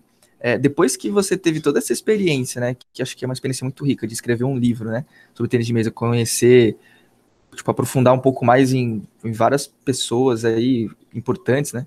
É, a sua visão, ela mudou, né, sobre o tênis de mesa, principalmente aqui do Brasil, principalmente, tipo assim, mudou também o, coisas que precisam melhorar, assim, você conseguiu encontrar mais coisas que precisam melhorar que você nunca parou para pensar e tal, acho que dá para aproveitar um pouquinho o que o Coxa falou aí, né? É, é... Ah, drasticamente não não mudou drasticamente. Eu aprendi muita coisa, mas nesse sentido é, que você colocou aí, Shigemoto, ou seja, a visão que eu tinha de atleta do que, que era ruim para hoje, assim, continua sendo parecida, né? Então vou explicar direito o que, que eu acho nesse sentido. É, primeiro, que é essencial, né? Atletas, desde as categorias de base, terem contato com europeus e asiáticos né? Então tem que treinar junto, tem que disputar competições né, na Europa e na Ásia. É, isso é essencial, né? Se você quer que eles joguem de igual para igual também na categoria adulta, não dá para ficar só no Brasil. A maioria, infelizmente, fica só no Brasil, porque você depende de verba. E verba para todo mundo não tem mesmo, né? Não tem verba para todo mundo e não é todo mundo que tem grana para fazer esse investimento todo. Porque não adianta você fazer uma viagem só para a Ásia né? E, pô, no meu caso, talvez eu tenha dinheiro para fazer uma viagem só para a Ásia e depois disso acabou, não tenho dinheiro para fazer várias viagens. Né? O ideal seria que você fizesse várias viagens para a Ásia, para a Europa, jogasse campeonato, pá, voltasse. Quem tem dinheiro para fazer tudo isso, né? É difícil. E então precisaria de muita grana para investir na base, não tem. Então o que, que eles fazem? Eles escolhem um ou dois, né? E de oito, um ou dois, beleza. O resto meio que fica ali, cada um por si, nas mãos de Já. E, cara, é uma situação meio delicada, porque eu, eu também sei que não tem dinheiro para investir nos oito, né? Então, o que, que, como é que a gente sai desse, desse buraco? E eu acho que hoje está acontecendo a mesma coisa que aconteceu antes. Tipo, eles escolheram investir, no meu ponto de vista, na Laura Watanabe e na Julia Takahashi. Então, as duas estão tendo investimento bacana, cara. É, eu espero, torço muito para que elas sejam fodásticas, já são, né? E quero que elas cheguem na categoria adulta batendo de igual para igual com as europeias, com as asiáticas, porque o caminho é esse mesmo. Botar uma grana e jogar desde jovem, né? Para competir mundo afora. Agora, no masculino, eu sinto que isso está um pouquinho mais prejudicado, né? Porque eu vejo, por exemplo, o Diogo Cardoso, que já há uns três anos é um cara que tem potencial, que chama atenção pra caramba e não foi treinar fora do país nenhuma vez, né? É, sei lá, quem mais que tem? Agora o Leonardo Izuka parece que ele vai para a Alemanha, né? Parece que ele vai por conta para a Alemanha, então ele está fazendo o certo desde cedo. É, mas os outros da, da categoria juvenil, Caco, por exemplo, é, quem mais que tem? O Guilherme Teodoro foi cedo também, mas eles Dudu. foram meio cada um por si, né? É, o Dudu, foram tudo cada um por si, mesma coisa eu é. também, né? Eu nunca, nunca a CBT me enviou para treinar fora do país. Então, ou eu classifiquei na mesa e fui jogar o campeonato fora porque eu tinha esse direito, não tinham como tirar esse direito de mim, ou eu coloquei meu dinheiro. Né? Fui para a Alemanha as duas vezes, é, por sorte, porque tinha contato com Horácio Cifuentes e consegui ir para a Alemanha. A primeira vez que eu treinei fora do país, tipo assim, mais de duas semanas, foi em 2017, que eu fiquei três meses lá. Graças ao Horácio Cifuentes, que ele me arranjou um clube, e eu já tinha o quê? 19 anos, pô, entendeu? Quando eu tinha 15 anos, eu ganhei do Danilo Toma. É, fui terceiro lugar no Rating A com 15 anos na categoria infantil. Talvez se eu tivesse ido para a Europa tão cedo, meu nível teria subido muito mais, cara. Eu não tenho arrependimentos, mas eu tô dando meu ponto de vista, sabe? Eu acho que eu poderia ter sido muito melhor se tivesse rolado esse investimento desde cedo. E aí chega no, no problema, né? Na minha geração, quem que tinha? Tinha eu, Bruna Takahashi, Letícia Nakada, tinha, pô, Caldeirano é dois anos mais velho do que eu só. Não sobrou dinheiro para mim, entendeu? Poderiam ter me levado em algum campeonato ou outro, sim, mas, tipo, investiram na Bruna, na Letícia, né? É, em outros atletas. É, e eu acabei ficando no bolo que não teve oportunidade. Eu acho que isso acontece até hoje. E é meio que na raça, né? Tipo, pra sair um caldeirano é meio que no. É um tiro no escuro, assim. Eu não consigo imaginar outro caldeirano, não, sendo bem sincero. Né? É difícil fazer previsões. É, pode ser que o Leonardo Izuka seja uma surpresa muito positiva aí. Eu, eu gosto muito do, do moleque, mas o Calderano foi, foi ali, mano. Um negócio muito improvável que aconteceu aqui. Sem zoeira. É muito difícil de ver um novo Calderano aí nos próximos 10 anos, sei lá, nos próximos 20 anos, porque foi muito improvável mesmo. E aí também envolve toda a cultura do tênis de mesa no Brasil, né? Toda a estrutura, todo o aparato de competição, de treinamento. Não é nada disso é propício para fazer um caldeirano, entendeu? Então é muito improvável mesmo. Ô Yokota, você comentou desse intercâmbio aí com do pessoal ir cedo para a Europa, que se, se você tivesse ido, você acha que seu nível melhoraria? O que você acha assim? Se a, eu sei que é caro, né? É, a CBTM mesmo não deve ter recurso para mandar todo mundo igual você falou, né? Mesmo que queiram. Mas o que você acha assim? Se fizesse um intercâmbio na América do Sul, assim, entre os países da América do Sul, tendo mais torneios ou, sei lá, tendo um convidado amistoso, sabe? É... Porque também não vejo muito isso com, com a própria América do Sul, sabe? A gente tem um nível bom aqui, é... tanto... Pô, a gente viu lá no torneio o, a dupla argentina chegando na final, pô, né? Com o próprio Horácio e o Gaston. O Gaston já das antigas ali, né? Pô, é... eu acho que daria para aumentar o nível do, da América do Sul no geral, né? Se tivesse um intercâmbio entre, entre esses países também. O que, você tem uma opinião sobre isso, assim? Ah, eu acho que seria bacana, sim, se rolasse intercâmbio entre os países da América Latina. Sabe o que está acontecendo? O Brasil, na categoria juvenil masculina, por exemplo, desde 2016, não é mais campeonato pan-americano. É, aliás, não é mais campeonato latino-americano, virou campeonato pan-americano. Então incluiu Estados Unidos e Canadá. O Brasil não ganhou nenhuma vez o título por equipes. Né? Inclusive, acho que na última edição que jogou, perdeu nas oitavas, perdeu do Peru. Então, assim, os próprios países da América do Sul, eles estão subindo bastante de nível. Peru, Argentina, América Latina, Porto Rico também está jogando bem, Chile, sei lá quem mais. Né? A Argentina é o principal exemplo. Então, os países estão evoluindo bastante porque eu vejo que eles estão indo desde cedo para a Europa. E o, o Brasil juvenil, não sei, faz tempo que não, não se sobressai assim, né? Pode ver, não ganhou nenhum título por equipes depois que virou Pan-Americano. Estados Unidos está muito na nossa frente, eu acho, na categoria juvenil. Eles têm um nível mais forte do que os nossos atletas. É, então tem alguma coisa que precisa ser feita, cara. Pode ser uma saída, intercâmbios com a América Latina, mas também não acho que vai ser grande coisa, porque, é, como eu falei, né? Essa galera eles estão tudo na Europa já também, então eles preferem treinar na Europa do que treinar com a gente. E o que eu acho que daria para fazer, que deveria ser feito urgente, no Brasil, por exemplo, são treinamentos aqui é, que reúnam as categorias de base, reúnam os adultos. Por exemplo, eu, Isaac, Maeda, a gente não é da seleção adulta, mas pô, se pagarem uma graninha pra gente, a gente fica uma semana inteira lá treinando com a molecada, entendeu? E é bom pra molecada, pros infantis, pros juvenis treinarem com a gente. E não rola, né, esse tipo de, de treinamento, training camp, tipo, gigante. Tinha que rolar direto, rola uma vez por ano, quando rola, tá ligado? Na véspera do campeonato, aí chega todo mundo é, meio que sem entrosamento. Os treinadores que vão pro latino, pro sul-americano, eles não acompanham os atletas diariamente, então não tem entrosamento nenhum. Tipo, são falhinhas que eu vejo que estão dentro do alcance aí que devia, devia ser mudado para já. Né? Training camps, infantil, juvenil, adultos, né? Todo mundo junto, treinando ali uma semana, uma vez a cada dois meses. Isso daí tá dentro do alcance, pô. Tinha que dar só um alojamento ali pra galera que mora mais longe, mas a maioria tá aqui no Sudeste. E isso daí já ia fazer uma grande diferença. Mas não rola, né? O que, que vocês acham? Cara, eu concordo, concordo. Até, até porque os, os que tem algumas vezes é pago também, né? O pessoal que é convocado tem que pagar alguma taxa ou, ou paga o hotel, né? É. é um pouco complicado, assim, esse treinamento. Ou, ou é num lugar muito longe, meio, meio estranho de ter marcado. Eu, eu lembro um que a, o pessoal da TEM recusou de ir, porque foi acho que na Bahia, mano. Não tinha nada a ver com a maioria do pessoal louco, que era daqui. É, e era tipo era categoria mirim, assim. Mirim pra mim, era da, era da Mafê, cara. Mas e aí a gente falou, na Bahia? É, é, foi longe, mano. Foi longe. Não, isso daí não é acho... caro. Se você for ver, isso daí não é caro, né? Mas desculpa, pode falar, Pique. Isso daí Não, não, pode falar aí, Cota. Pode continuar aí, pode continuar aí. Eu ia falar só isso, tipo, isso daí não é uma coisa cara. Beleza, mandar pra Ásia é um puta de um investimento, legal, vai mandar um monte de prazo. Agora, o que, que dá para ser feito no Brasil? Será que estão fazendo tudo que realmente dá para ser feito? Pô, não é um bagulho caro, né? Se você for não, ver e... esses treinos. E dá uma puta experiência para os mais novos, e a gente tem que considerar assim: os mais novos que vislumbram, o tênis de mesa, veem o tênis de mesa como um esporte bonito, veem os atletas profissionais, no caso de vocês, como exemplo, né? Eles querem chegar até vocês, eles querem chegar no nível assim.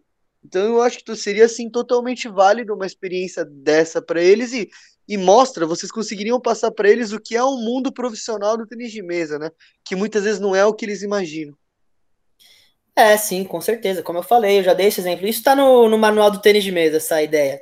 Por exemplo, pô, pegar eu, Isaac, Maeda, sei lá quem mais que tem, Eric Mancini, pô, a gente, tudo bem, não somos atletas olímpicos, mas a gente tá bem acima dos infantis, por exemplo. A gente tem bastante coisa para agregar para os infantis. A gente não vai fazer isso de graça. Paga uma graninha pra gente, reúne todo mundo no treinamento e deixa rolar essa vivência, né? É, eu dando cato pro infantil, pra mina do infantil também, todo mundo misturado, aí rola o intervalo, tem aquela troca também, né? É, de informações, a gente faz uma resenha, conversa, palestrinha. É, eu também acho que tinha que ter mais treino teórico, assim, né? Eu acho que tem muito pouco. Por exemplo, o Léo treinou em São Caetano, né, Léo? Quantas vezes a gente teve um, uma hora para bater um papo sobre tênis de mesa, para bater um papo sobre alguma coisa mais específica. Eu acho que, pô, isso devia ter, mesmo que de vez em quando. Eu não me lembro de nenhuma vez. Né? Então são é, ideias que eu tô. Eu também não me lembro. Acho que não ocorreu nenhuma vez mesmo. Não, acho que não era o, a prioridade lá do, dos técnicos, mas é, talvez eles já tivessem vendo o resultado do jeito que estavam, né? Porque era. Acho que a geração era bastante. Tinha bastante gente com um nível bom lá. Talvez eles não vissem não, sim, com certeza. São Caetano é o melhor de todos, na minha opinião. É o melhor nível. Mas é uma coisa que eu acho que deveria ter mais, sabe? Um, uma sim, conversa nesse sentido. É, até aspectos táticos também, eu acho que eu senti um pouco de falta, que os técnicos passavam, talvez muito ali na hora do jogo, falavam com você depois do jogo, mas reunir o pessoal para falar de tática também nunca foi feito, né? Sim. Eu vejo que o Shigetomi ele faz um pouco disso. Lá em Santo André eu vi que ele fez uma parte tática, pá, eu acho bacana. Tem que ter isso daí. Né? Não dá para ficar só muito robotizado aquele treino mecânico, pá, pá, dois, dois. E a galera às vezes tá ali no automático, né? Eu mesmo, pô. Quantas vezes não, não treinei assim, moleque? Ia fazer um negócio automático, nem pensava no que, que tava rolando, o que, que tava por trás do treino. Eu acho que isso daí deveria ser mais comentado pelos treinadores. É, então, isso a gente comentou, né, no, com, com, no podcast com o Fernandinho, né, porque justamente isso que a gente viu da, da diferença, né, do diferencial da nova geração para a antiga, né, que realmente acho que não só vocês, como eu também não tive muito dessa parte teórica, tive um pouquinho quando o Maurício entrou na TEM, mas foi bem quando eu já estava parado, só treinei um pouquinho para enganar, enganar boi lá, né. Mas é. mas foi. Essa parte teórica é muito importante, cara. Depois que eu comecei a dar uma estudada sobre isso, eu vi que realmente é muito importante. É, porque não tem ninguém lidando com máquinas, né? São seres humanos ali, cada um tem seu perfil, cada um tem seu jeito de ser e o seu jeito de entender. Não, e realmente, acho que é isso que falta, porque você vê que é, é o que a gente estava comentando, né? De vez em quando em alguns outros episódios, né? É, chega um, um, certo nível que, assim, nível de, falando de habilidade, né? Nível físico, aspecto físico, você tá de igual para igual com muita gente, assim, que você vê que quando vai olhar resultado, tá muito acima de você, mas assim, nível físico, nível de habilidade, tá parecido. O que muda é essa parte tática mesmo de cabeça. Então, a gente vê que o pessoal aqui é, treina muito, muito, muito, fica robozinho, fica robozinho, mas chega na hora do campeonato lá, perde para algumas pessoas que às vezes até tem até um nível um pouquinho mais baixo, mas tem uma cabeça melhor, né? Acho que isso que realmente falta. É, e, e Yokota, o que você acha assim do, do pessoal que, que fica forte, né, no fora de São Paulo, assim, fora dos, dos grandes polos aqui do tênis de mesa? Eu não vou falar só São Paulo, porque acho que já tá mudando um pouco os focos do, do tênis de mesa. Mas São Paulo ainda é o, o berço aqui, acho que do, do, nível mais forte, né? Tanto que o nosso estadual realmente é o mais forte do, do Brasil, né? Mas eu vi muitos atletas muito fortes aparecerem no, ao longo do, do tempo que eu estou no tênis de mesa, aparecerem fora do, do, de São Paulo e poucos conseguiram progredir, né, para um nível mais alto, assim, apareceram bem ali no, no, infantil, no mirim, mas no juvenil já deu uma sumida e acho que eu não lembro de nenhum, assim, que acabou continuando depois disso, assim. Você acha que se tivesse uma facilidade o pessoal de fora vir para cá, fazer mais esse. É, treinar um pouco mais com, com o pessoal de São Paulo, assim, ter uma, uma facilidade de, sei lá, algum alojamento, é, que a CBTM tenha, ou, um centro de treinamento próprio da CBTM, que na verdade hoje tem, né, que é o CPB. É, você acha que tivesse uma facilidade assim para esse pessoal, teriam outros atletas assim de fora, assim, de São Paulo, forte ainda jogando? Assim, você, você gosta de UFC? Puta, eu não manjo nada, viu, velho? Cara, aqui no UFC, eles fazem um negócio que eu, que eu, eu acho que daria certo aqui no Brasil que é bem disso, né? Tipo assim, tem, o UFC tem lutadores ao, no, no, mundo inteiro, né? Mas a maioria dos eventos deles são feitos, e os grandes eventos deles são feitos lá nos Estados Unidos, e é mais específico em Las Vegas, né? E em Las Vegas, eles criaram um centro de treinamento do UFC, com treinadores específicos, psicólogo, é, refeitório, alojamento, que é para o pessoal de, dos outros países virem para lá, sabe? Então, se você é atleta do UFC, você não paga nada, você só paga o alojamento, né? Que é comida e o, e o quarto, e você treina lá de graça por tempo que você precisar, sabe? E os treinadores recebem do UFC o dinheiro. E isso ajuda muito os caras que não têm academia, ou o cara que vai lá se fazer a última preparação, sabe? Fica a última semana lá nesse treino e já vai para a luta e depois volta para o Brasil, sabe? E devido às proporções, né? Eu acho que nós temos uma estrutura lá no CPB que não, não sei, né? É, é, o trâmite, né? Legal disso aí, da CBTM, o que, que ela pode ou não pode fazer lá. Mas eu acho que daria para fazer pelo menos um alojamento para o pessoal de fora poder treinar, para poder ter um, um incentivo, né? O que, que você acha, assim? Ah, sim, com certeza, concordo. Eu acho que tem pessoas talentosas em todos os cantos do Brasil, mas Infelizmente tem essa desigualdade regional, né? Falando do tênis de mesa, lógico, isso aí vale para tudo, mas especificamente no caso do tênis de mesa também rola essa desigualdade regional que influencia muito. São Paulo tem mais clubes, mais treinadores, mais atletas, nível mais alto, consequentemente. Então, os atletas talentosos, os caras que despontam nas categorias iniciais em outros estados, eles não conseguem evoluir mais porque eles ficam lá, né? Então, se tivesse essa facilidade em vir para São Paulo, é, já na categoria infantil e tal, no juvenil eu já acho meio tarde, teria que ser antes. Mas com certeza isso seria bom e a gente veria atletas de, de outros estados despontando também. Já acontece, mas eu acho que hoje são exceções, né? pessoas que não estão em São Paulo e que conseguem jogar um bom tênis de mesa são exceções e fica ali no, no mirim, infantil, chega no juvenil já começa a desaparecer. Né? Tem os casos que vieram para São Paulo e aqui em São Paulo conseguiram os melhores resultados, por exemplo, o Siddhartha, né? que jogava legal até em Manaus, mas ele ficou bom mesmo em São Paulo. Né? Quando ele classificou para a seleção e tudo, ele treinava em Santos. Então, se isso fosse facilitado, com certeza. É, agora é meio improvável de acontecer, né? De abraçarem essa ideia, sei lá. Não, não, imagino que, que fariam isso, mas seria bom. Falta novas ideias aí, motivação pro, sei lá, presidente. Os caras estão lá na CBTM. Teria que tentar fazer um negócio assim, pô. É, eu também acho que faltam novas caras, o pessoal mais novo com vontade de mudar alguma coisa. Porque acho que o pessoal Sim. lá tá não querendo fazer crítica, mas acho que eles estão um pouco cansados ali. Não, não vejo muita, muita mudança de um ano para o outro. Só muda o valor da inscrição, parece. é. Eu, eu acho que, não sei se você chegou a conhecer o Geraldo, mas eu gostei bastante da atuação do Geraldo, né? Que ele é tipo o diretor lá, o CEO da CBTM. Eu gostei bastante das ideias dele, né? Ele tem ideias muito boas, mas tem que ver se, se vai colocar em prática, né? o que eles falam e tudo mais. E, por exemplo, já rola essa discussão de uma liga de equipes, né? É, de melhorar a premiação, de colocar a premiação em dinheiro é, para o absoluto A, que eu acho que é importante. É, agora tem que ver se vão fazer, né?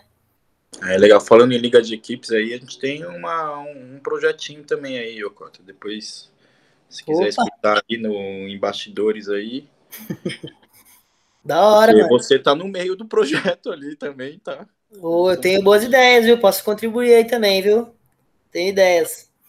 É, então, é, a gente tá pensando, assim, é que a gente tem um projeto, mas a gente estava pensando em já lançar um projeto em versão reduzida nessa pós-pandemia, logo depois que der para vacinar a maioria do pessoal, a gente lançar alguma coisa, tipo um começo, sabe? Um, um, um chute, assim até para o pessoal que tem um, um, outros projetos de liga de equipe planejada, soltar também os seus, para a gente começar a melhorar esse cenário, ter, chamar mais patrocinador, sabe? Seria estadual ou nacional? Então, o projeto seria nacional, mas como a gente repensou algumas coisas, aí já foi para mais estadual, assim. Entendi, mano. Maneiro, pô. Mas é. Seria. Bom, na verdade tem dois modelos aí, a gente até não, não lapidou ainda, mas tem, tem, tem um plano aí. Depois a gente conversa aí. Da hora, velho. Tomara que, que dê certo, que vai ser muito, muito bom. O tênis de mesa. Sim. O, um, um comentário que eu, que eu ia fazer, né, em cima do. Até do que o Cota falou, né? Que acho que é importante para melhorar o nível do pessoal que ter contato com o pessoal de fora, né? Sim, claro que a gente fala Ásia e Europa porque é, é o pessoal que está na ponta e é, é, mais caro, né? Assim, se a gente for falar de, de verba. É, mas eu digo, mas acho que mesmo tendo contato, com, acho que falta contato com o pessoal da América Latina também um pouco, sabe? Acho que poderia ter mais, assim, acho que daria para aproveitar um pouco mais, assim, porque querendo ou não são estilos de jogos diferentes, né? Acho que são acho que dá para pegar umas experiências diferentes, né? E, e, eu fico impressionado como assim, como o Brasil, né, do tamanho que é, e se a gente compara a nível América Latina, assim, o nível do Brasil é um nível bom, né, para tênis de mesa. É, como eles não fazem campeonatos aqui, é, puxando o pessoal lá de fora, sabe? Igual, por exemplo, parecido com o que a gente foi Peru. lá do Peru. Por exemplo, a gente vê porra, o Peru, assim, falando no tênis de mesa, não é muito, muito forte, né? Se compara com o Brasil, né? não é muito forte. E, é e eles conseguiram fazer um, um campeonato lá internacional, que tem, tipo, todo ano, que vai gente pra caramba, assim, muito bem estruturado, com premiação em dinheiro e tudo, assim, né? Tipo, por que, que você acha que.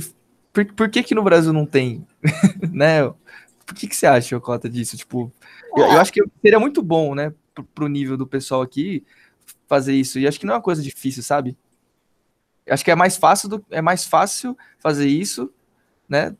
É, em questão de verba, né? Do que você pagar atleta para mandar para lá, por exemplo. Eu acho que agregaria bastante, né? É, não, sim, seria legal se tivesse aqui no Brasil alguma coisa parecida, mas é que aí também é. Ah, porque eu não sei. Mas sei lá, por exemplo, você vê que falando da categoria adulta, por exemplo, o Gustavo Gomes ele vai com tudo de graça, né? Ele ainda recebe uma grana. Eu também, quando eu fui, eu fui com tudo de graça. Sei lá, pagar para muitos jogadores é difícil, cara. E o resto meio que vai porque quer ir mesmo. Mas, tipo assim, são poucos, né? De, de outros países, assim, tipo.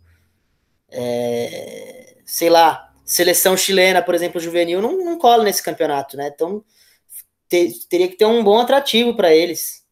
Sei lá. Tipo, é, é foda, é foda. É difícil também, porque eu não acho que o do, do Peru seja um, um, um exemplo muito bom, sabe? Porque assim, vai um ou outro cara forte, beleza, mas tipo, que nem eu te falei, das categorias de base, a maioria são os peruanos. No, na categoria adulta, vai bastante adulto que coloca dinheiro e tal para se divertir mesmo, mas que não são das seleções principais, né? E vai um ou outro, tipo Gustavo Gomes, ou mais um, só tipo dois caras que vão de graça, que aí são os melhores, são os caras que ganham o torneio. Né? É, isso é verdade. Então, tipo, isso, é isso verdade. não seria nesse formato, será que ia agregar tanto? Teria que ser um número maior, né? Teria que trazer mais gente. E aí teria que rolar uns training camps antes ou depois. É, uhum. é, mas é uma ideia, é uma ideia de fazer um campeonato aberto para outros países, porque o nível no Brasil é muito alto mesmo, em comparação com esses lugares. Então eu acho que teria uma, uma procura. Mas... É, eu digo por isso mesmo, pelo tamanho. Até acho que, assim, é, seria até vantajoso para o pessoal, né, de fora do Brasil, Sim. né? seria mais vantajoso para eles, eu acho. Seria mais vantajoso para eles, mas acho que, querendo ou não, é, é, um, é um início, né? Porque Sim. se co começa aqui pequeno, com a América Latina, e tipo, vai crescendo, crescendo aos poucos, chega uma hora que você tá conseguindo chamar gente de tipo, mais longe, de atletas melhores e tal, né? Acho que sim, começa, sim. Tem, tem que começar por aí, né? Sim. É, eles, têm, eles fizeram até, mas aí era aquela Copa Latina, né? Não sei se vocês viram que tinha alguns ah. brasileiros com a platina, só que aí era mais restrito e pá, né? Chamavam uns três ou quatro atletas. Mas se Sim. abrisse para outras categorias também, tipo, igual no Peru, fazer um torneio por ano que é aberto para qualquer país. E ver o que acontece, né? Colocar uma premiação, colocar uns atrativos e ver se rola. Sim. É uma ideia. Bom, mas beleza, gente. Vamos chegando aqui, vamos encerrando aqui o nosso podcast, que acho que já deu já deu o horário aqui, né? Mas já fica o convite, Cota, até para voltar para falar sobre o canal com o Minami e também para você voltar sozinho, né, para comentar mais sobre sua visão de cenário, sobre o aceita o aceita aceitação, né, do livro, já que a gente vai lançar amanhã, né? Você vai lançar amanhã. E bom, vamos tirar as últimas dúvidas aí. Começando aí, Léo, pergunta aí sua última dúvida, já Vou fazer uma pergunta que é bastante curiosidade pessoal minha, né? Acho que o pessoal nem vai querer saber. Mas na, na época que você já treinava em São Caetano, né? E foi um monte de gente do Itaim treinar lá, né? Lembrando que devia, sei lá, acho que uns 5 ou 6 no período de um, dois anos foram para lá treinar. Como que vocês viam essa chegada de tanta gente de um clube indo pro para São Caetano? Vocês achavam que era bom, que ia agregar, que ia aumentar o time? Talvez a gente fosse um pouco mais velho, não ia competir tanto com vocês? Ou vocês achavam que era meio ruim porque ia tomar atenção dos técnicos? Como que vocês viam essas coisas? Cara, pra ser sincero, eu, eu, é que eu era muito criança, né? Isso daí deve ter sido em 2012. Eu achava da hora, pô. Vinha os moleques lá, meus amigos. Hayashi, né? Você tá falando desse pessoal, né? Mas eu tô falando do pessoal mais velho. É que talvez quando a gente. Não, eu acho que foi um pouquinho depois de mim, viu? Foi, foi um pouquinho antes, se pá. Porque quando eu entrei É. lá, o Tassato já tava, né? Você tá falando dessa galera? Sim, sim, da minha idade. Ah, já. Quando você entrou, a gente já, já treinava lá. Já, já tava o Tassato, eu lembro de você, o Taek, eu entrei depois. E aí, Léo, tá parecendo velhão, hein? Pois é, Aí depois, mais três anos só. Depois lá pra 2012, 2013, aí começou a vir o Hayashi, pessoal, né? É, o próprio Minami veio do Itaim, quem mais? Mas aí era tudo moleque, aí eu gostava, velho. Eu, tipo, Você achava era criação, achava legal, vamos todo mundo resenhar. Os moleques lá, achava legal. Ah, legal. É que em outros clubes eu talvez sentia que o pessoal ficava com receio de não ter tanta atenção do técnico, né? Mas em São Caetano acho que era diferente, porque eu tinha três técnicos, né? E os três eram bem alinhados. Talvez desse para manejar melhor. É, pode ser uma preocupação que alguns tiveram, sim. Eu, particularmente, não me lembro. Como eu falei, eu era bem criança. Mas, pô, no caso, vocês mais velhos, era bem melhor pra mim, pô. Eu gostava de treinar com vocês, né? Que eu treinava pouco. Eu era mais novo e tudo mais nessa época aí. Então, pô, eu achava mó, mó massa, né? Treinar com o Tassato, com o Taek. Contigo você treinava pouco na minha época. Acho que você não ia todos É, os dias, né? Eu ia duas vezes por semana só, por causa do É. colégio. Mas eu achava, eu via como algo positivo. Agora, sei lá, como as- talvez as pessoas dessa idade, né, da idade de vocês, poderiam achar um pouquinho pior, né? Por É, acho que você achava bom porque você era melhor que os caras. Não. entendi sua pergunta, entendi. Mas era isso aí só. Pique agora acho que tem uma pergunta também, né? Ah, eu sou o próximo, né, que o Coxa ia chamar. Não, então, é Mas- melhor você já ir falando antes dele chamar, porque senão ele já vai, já pula a gente, já pica. É verdade, ele já tá bom, galera, encerrando o podcast. Mas rapidinho, o Yokota, você comentou que tá curtindo muito, quer continuar nessa área acadêmica, ah, de pesquisa e tudo, mas você também tá fazendo muita parte de treinamento, tá sendo técnico do pessoal. Você pensa em ir para frente e ir pro para técnico de seleções ou que áreas você quer atender, esse tipo de coisa? Ah, eu não descarto isso não, viu? Eu não descarto isso não, seria muito legal. Eu tenho vontade sim de ser técnico das categorias de base, de acompanhar nas viagens, né? Eu acho que eu ia gostar bastante. É, agora seria mais como um complemento, né? Mais como um extra e tudo. Eu mesma coisa, eu continuo dando treino, vou continuar dando treino, mas por necessidade. Eu quero mesmo, tô determinado a, a seguir esse caminho acadêmico que eu te falei, porque é algo que me me dá bastante prazer. Então, tipo, eu entrei na faculdade com uma cabeça, né? De ser técnico e tudo mais. Só que lá eu descobri outras paixões. Uma paixão foi, pô, a pesquisa, cara. Eu gostei bastante. Então, hoje, a minha ideia é, é seguir com isso, lógico. Você sabe que a vida de pesquisador é foda, e principalmente quando tá no mestrado, doutorado, eu vou ter que dar treino, né? Vou ter que dar meus pulos para ganhar dinheiro para sobreviver. Mas a minha vontade mesmo é, é essa, entendeu? Focar na, na carreira acadêmica. E e é isso, mas não descarto também. Vai que aparece uma oportunidade. Eu tô dentro, acho legal. Né? Mais pra frente, um pouquinho mais pra frente ainda. Beleza? Show, valeu. Vai, Henrique, fala, faz a sua pergunta aí agora. É, então, a, tipo assim, a gente, a gente sabe que, que tem dois tipos de técnicos, né? É assim, toda vez que a gente começa ali um, um- um- uma carreira, né, no, no tênis de mesa, a gente passa por técnicos que dão aulas para mais pro pessoal iniciante, né? E depois a gente acaba partindo para técnicos que, que dão aulas para o alto rendimento, né? É, você, como você é técnico também, né? É, eu sei que esses dois lados são importantes, mas para você, assim, que, qual, qual parte que para você é, tem uma importância ali é, maior, assim, um, um pouco maior, ou que você acha que pode fazer uma diferença maior no, no atleta mesmo? Tipo assim, o, atleta, o técnico para pessoal de base, né, pessoal mais iniciante, ou do alto rendimento? É, você diz qual fase é mais importante pro atleta? É, qual fase? Qual fase tipo assim, você, você como técnico, por exemplo, assim, né? Você acha que, tipo assim, é, que, que- fase que você acha mais importante, sabe? Tipo, o Ah, pessoal no começo, no, no fim, porque tem.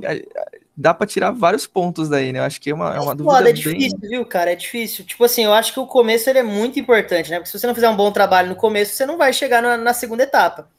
Né? Então, o começo ele é muito importante. É... Mas depende do que está falando, por exemplo, porque também, beleza, o cara começou, aí se tornou um atleta profissional, chegou no alto rendimento, mas e para dar o, o, salto a mais, né? Para passar do, do, do mediano para um cara fodão. Aí a segunda etapa é muito importante também, né? Faz toda a diferença, né? O treinador e tudo mais, o, o grupo de treino, né? Você tem que ter um grupo bom. Não depende só de você. Infelizmente, sabe? Aqueles sonhadores assim. Ah, eu vou treinar pra caralho e vou ser fodão. Mas não depende só de você. Depende de onde você nasceu, de onde você mora, de onde você treina, do seu dinheiro, né? Do seu bolso. Então, tipo assim.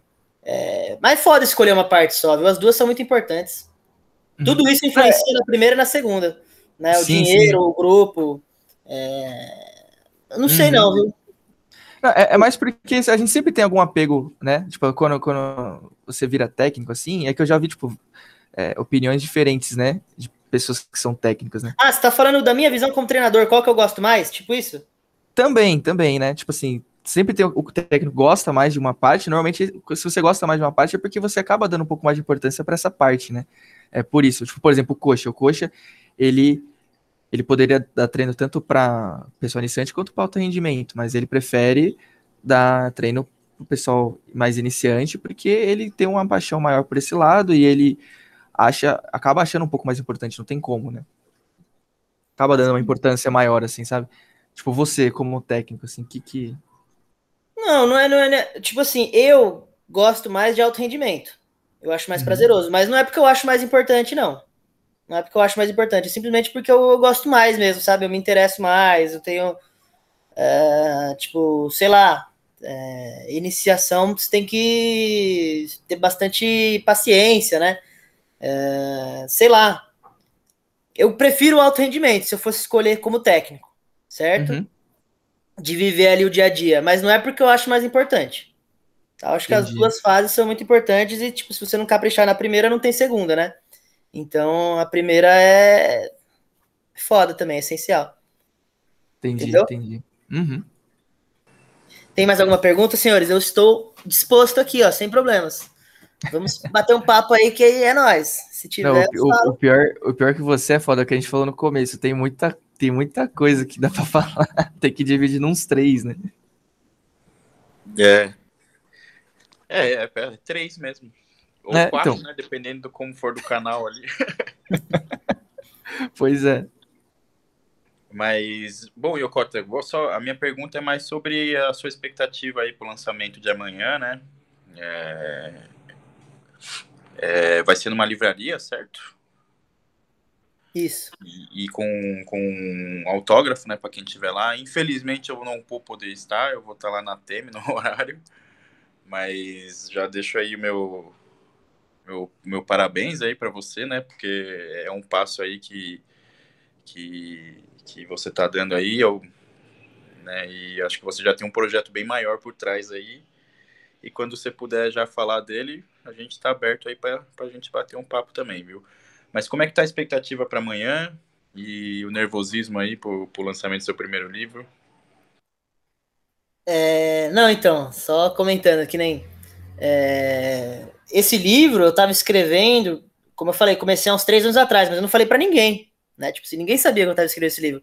Porque, tipo, eu não quero anunciar as coisas e não, não concretizar, tá ligado? Então, o que eu, a maioria das coisas que eu falei aqui são só ideias mesmo, que estão começando a sair do papel agora, então eu prefiro nem me comprometer com nada, sabe? Se der certo, com certeza eu, eu vou falar para vocês, vou divulgar publicamente. Foi que nem no livro, né? O livro, pô, escrevi tudo e depois eu envio para a editora, a editora não se interessa pelo meu livro, meu livro nem é publicado. Já pensou? Então eu fiquei sempre com o pé atrás, falei, mano, eu vou fazer tudo direitinho, depois que der certo, aí beleza, aí eu solto pra galera. E foi meio que isso, né? Mesmo a, maioria das pessoas não, nem imaginava que eu estava escrevendo um livro. Mas, enfim, é, eu tenho muitas ideias. Eu espero que logo eu consiga concretizar elas, né? Tornar elas realidade e, e vamos que vamos. É, sobre a minha expectativa, é, cara, eu, sinceramente, eu não tô muito ansioso, achei que ia estar tá mais ansioso. tô bem tranquilo. É, eu acho que vai ser um, um, dia bacana, né? Uma oportunidade de eu encontrar amigos. Geralmente quem vai mesmo nesse lançamento são os mais próximos, né? Até porque a gente está em tempos de pandemia, então eu acho que não vai ser um evento que vai bombar, que vai assim, centenas de pessoas. Não, acho que vão só os mais próximos mesmo. Vai ser tudo bem controladinho, legal. É, eu vou estar tá lá esperando para recepcionar, para autografar, né? Com a minha letra horrorosa. É, e eu acho que, sinceramente, as pessoas vão gostar do livro. Né? Eu acho que tem muitas curiosidades, tem muitas coisas que são inéditas, que você não acha em lugar nenhum, né? Coisas que eu descobri saindo da boca, sei lá, do Biriba, dessa galera toda. É, então eu estou bem confiante no, no quesito da aceitação. É lógico que pode ser que tenham erros, né? Não acho que todo mundo vai concordar com tudo que está escrito lá, porque tem coisas que são da minha opinião também né? Lógico, não dá para eu é, abrir totalmente mão da minha opinião. Tem vezes que eu pô, coloco meu, meu senso crítico ali. Mas, de modo geral, acho que as pessoas vão gostar, vão achar interessante, então tô, tô confiante com a aceitação. E o lançamento vai ser amanhã, mas, tipo assim, o livro ele vai poder ser comprado online, ele vai ser vendido em algumas livrarias de São Paulo, né? Eu tenho planos de lançar ele em outros estados, né, em outros clubes, já estou me alinhando com isso. Então a minha ideia é levar a mensagem que eu quero passar no, no livro para muitos lugares, para muitas pessoas. Então, se alguém não puder ir no lançamento, tudo bem. Eu acho que vão ter outras oportunidades para conhecer um pouco do meu livro. E eu espero que gostem, mas estou confiante. Estou confiante sim, porque não é uma mensagem, como eu falei, né? Não estou contando a minha história lá, estou contando a história do nosso esporte, porra. Né? Não é a história do Gustavo Yokota, é a história da galera, pá. É a vida dos atletas profissionais, olímpicos, as dificuldades que eles enfrentam. Então, todo mundo que está envolvido no tênis de mesa vai vai criar um certo vínculo ali, né, com o conteúdo. Eu, eu acho. Fechou? Oh, legal, legal. Já deixa um reservado aí que eu vou querer comprar, viu? Opa! Pode deixar. Se quiser também, a TM lá pode ser um ponto de venda também, se você tiver interesse, tá? É só conversar com a gente lá que não tem problema, viu? Demorou com certeza.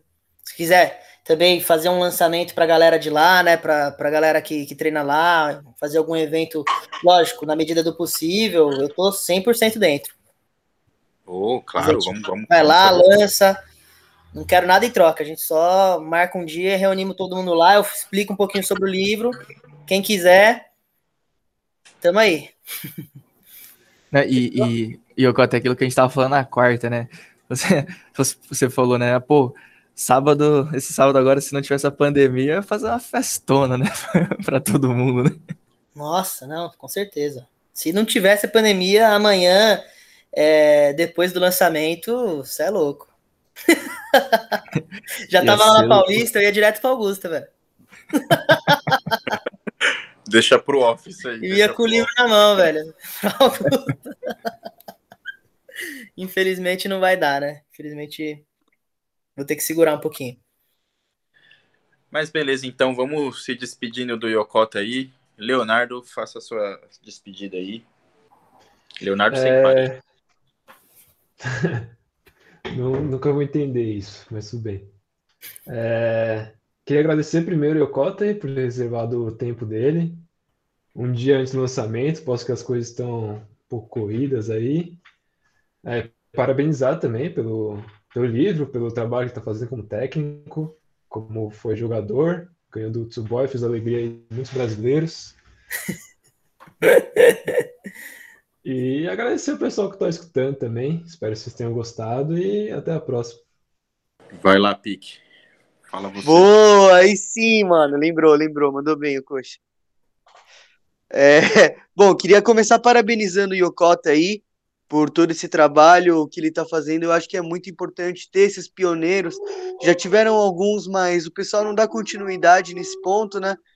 Então eu acho muito importante isso aí. Muito legal essa parte da sua curiosidade em querer entender como surgiu, como as coisas aconteceram, porque querendo ou não, esses antepassados são os que a gente tem que dar, tem que agradecer muito por por a gente ter o que tem hoje, né? Toda a estrutura, tudo que a gente tem. E parabéns e muito obrigado aí, Okota, por ceder esse tempo aí para estar tá conversando com a gente. Vai lá, Henrique, ainda são 10 horas, então continua sendo Henrique. Não, pô, queria, queria agradecer, né, a presença do Yokota, é, uma presença aí que a gente já estava cogitando há um tempo. É muito legal ele ter disponibilizado esse tempo aí para falar com a gente, ainda mais na véspera do, do lançamento, né? O que o Léo falou, deve estar tá, deve tá correria, às vezes até a cabeça fica meio assim, né? E, e também parabenizar, né? Pô, você ter escrito um livro, né? Assim, e pô, você, é novo, né, cara? Não, não, é, não é porque é de tênis de mesa, mas tipo, qualquer livro que você escrevesse, pô, pela sua idade, parabéns, né, cara? Então, parabenizar aí, agradecer e espero é, ver você aqui outras vezes, né? É, conversar de outras coisas. Eu acho que tem muita coisa pra gente falar. Bom, Yokota, eu também queria te agradecer pela presença, né? Igual eles falaram. E deixo aberto aí para você fazer seu, seu merchan, né? Não, não dá para convidar para amanhã, porque vai sair depois esse, esse episódio. Mas o que. Deixa suas redes sociais aí, se você já souber alguma livraria que vai vender o seu livro, deixa seu, faça seu merchan.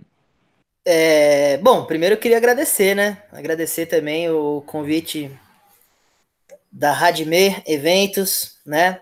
Foi muito gostoso participar desse podcast. A gente trocou várias ideias, dei risada. Que nem vocês falaram, realmente amanhã é o lançamento do meu livro, mas isso aqui foi até bom, né? Para dar uma descontraída, para conversar com, com pessoas que eu conheço, né? Deu uma, uma boa relaxada. Gostei bastante mesmo. Obrigado, gente. Um abraço para todos vocês. Um abraço para quem está assistindo. E foi um prazer. Agora, as minhas redes sociais, né? Instagram, Gustavo Iocota, canal no YouTube, Top Sim Brasil. Se alguém quiser alguma videoaula, algum vídeo, sei lá, sobre tênis de mesa, seja de humor ou sobre algum tema específico, vocês podem encontrar lá, Top Sim Brasil. E o livro, ele vai ser vendido online, né, no site da editora Giostre. E depois do lançamento, ou seja, depois de amanhã, eu vou ter uh, o nome das livrarias, né? Por enquanto eu não sei ainda os pontos de venda. Eu sei que ali perto da região da, da Paulista, Livraria Martins Fontes, é, vai estar disponível, né? Muito em breve, acho que depois de, de amanhã. Mas por enquanto eu não, não sei dizer. Tá? Mas aí a gente coloca na descrição do podcast os locais de venda. Isso, seria bacana. Então, quem não pôde comparecer ao, ao lançamento oficial, você tem várias oportunidades ainda de, de adquirir o manual do tênis de mesa. Beleza? aí se alguém ler, mandem o feedback para mim aí, eu vou querer escutar de vocês, né, o que, que vocês acharam, o que, que vocês gostaram, o que, que vocês não gostaram. É, eu conto muito com isso também, né? É isso, gente. Valeu. Beleza, então. Então vamos encerrando aqui. Já fica o convite aí para a sua volta, Yokota. Eu, não, eu ia falar presencial, né? Mas eu acredito que antes de acabar essa pandemia, a gente marque um com você e o Minami para conversar sobre o, o Top Spin ainda online, né? Mas quando você voltar sozinho, ou com ele também da próxima vez, né?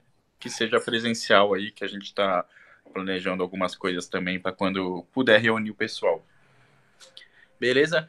Então, quem está ouvindo aí, muito obrigado para mais uma edição. Semana que vem tem mais, talvez com algum convidado, talvez não. E é isso. Sigam a gente nas redes sociais. Sigam o Yokota aí nas redes sociais dele, no YouTube também, com o canal Top Spin. Tem bastante conteúdo legal lá. E sigam a Hajime Eventos no Facebook, no Instagram e no YouTube também. Valeu, compartilhe o podcast com os amigos aí. Valeu, até semana que vem. Falou!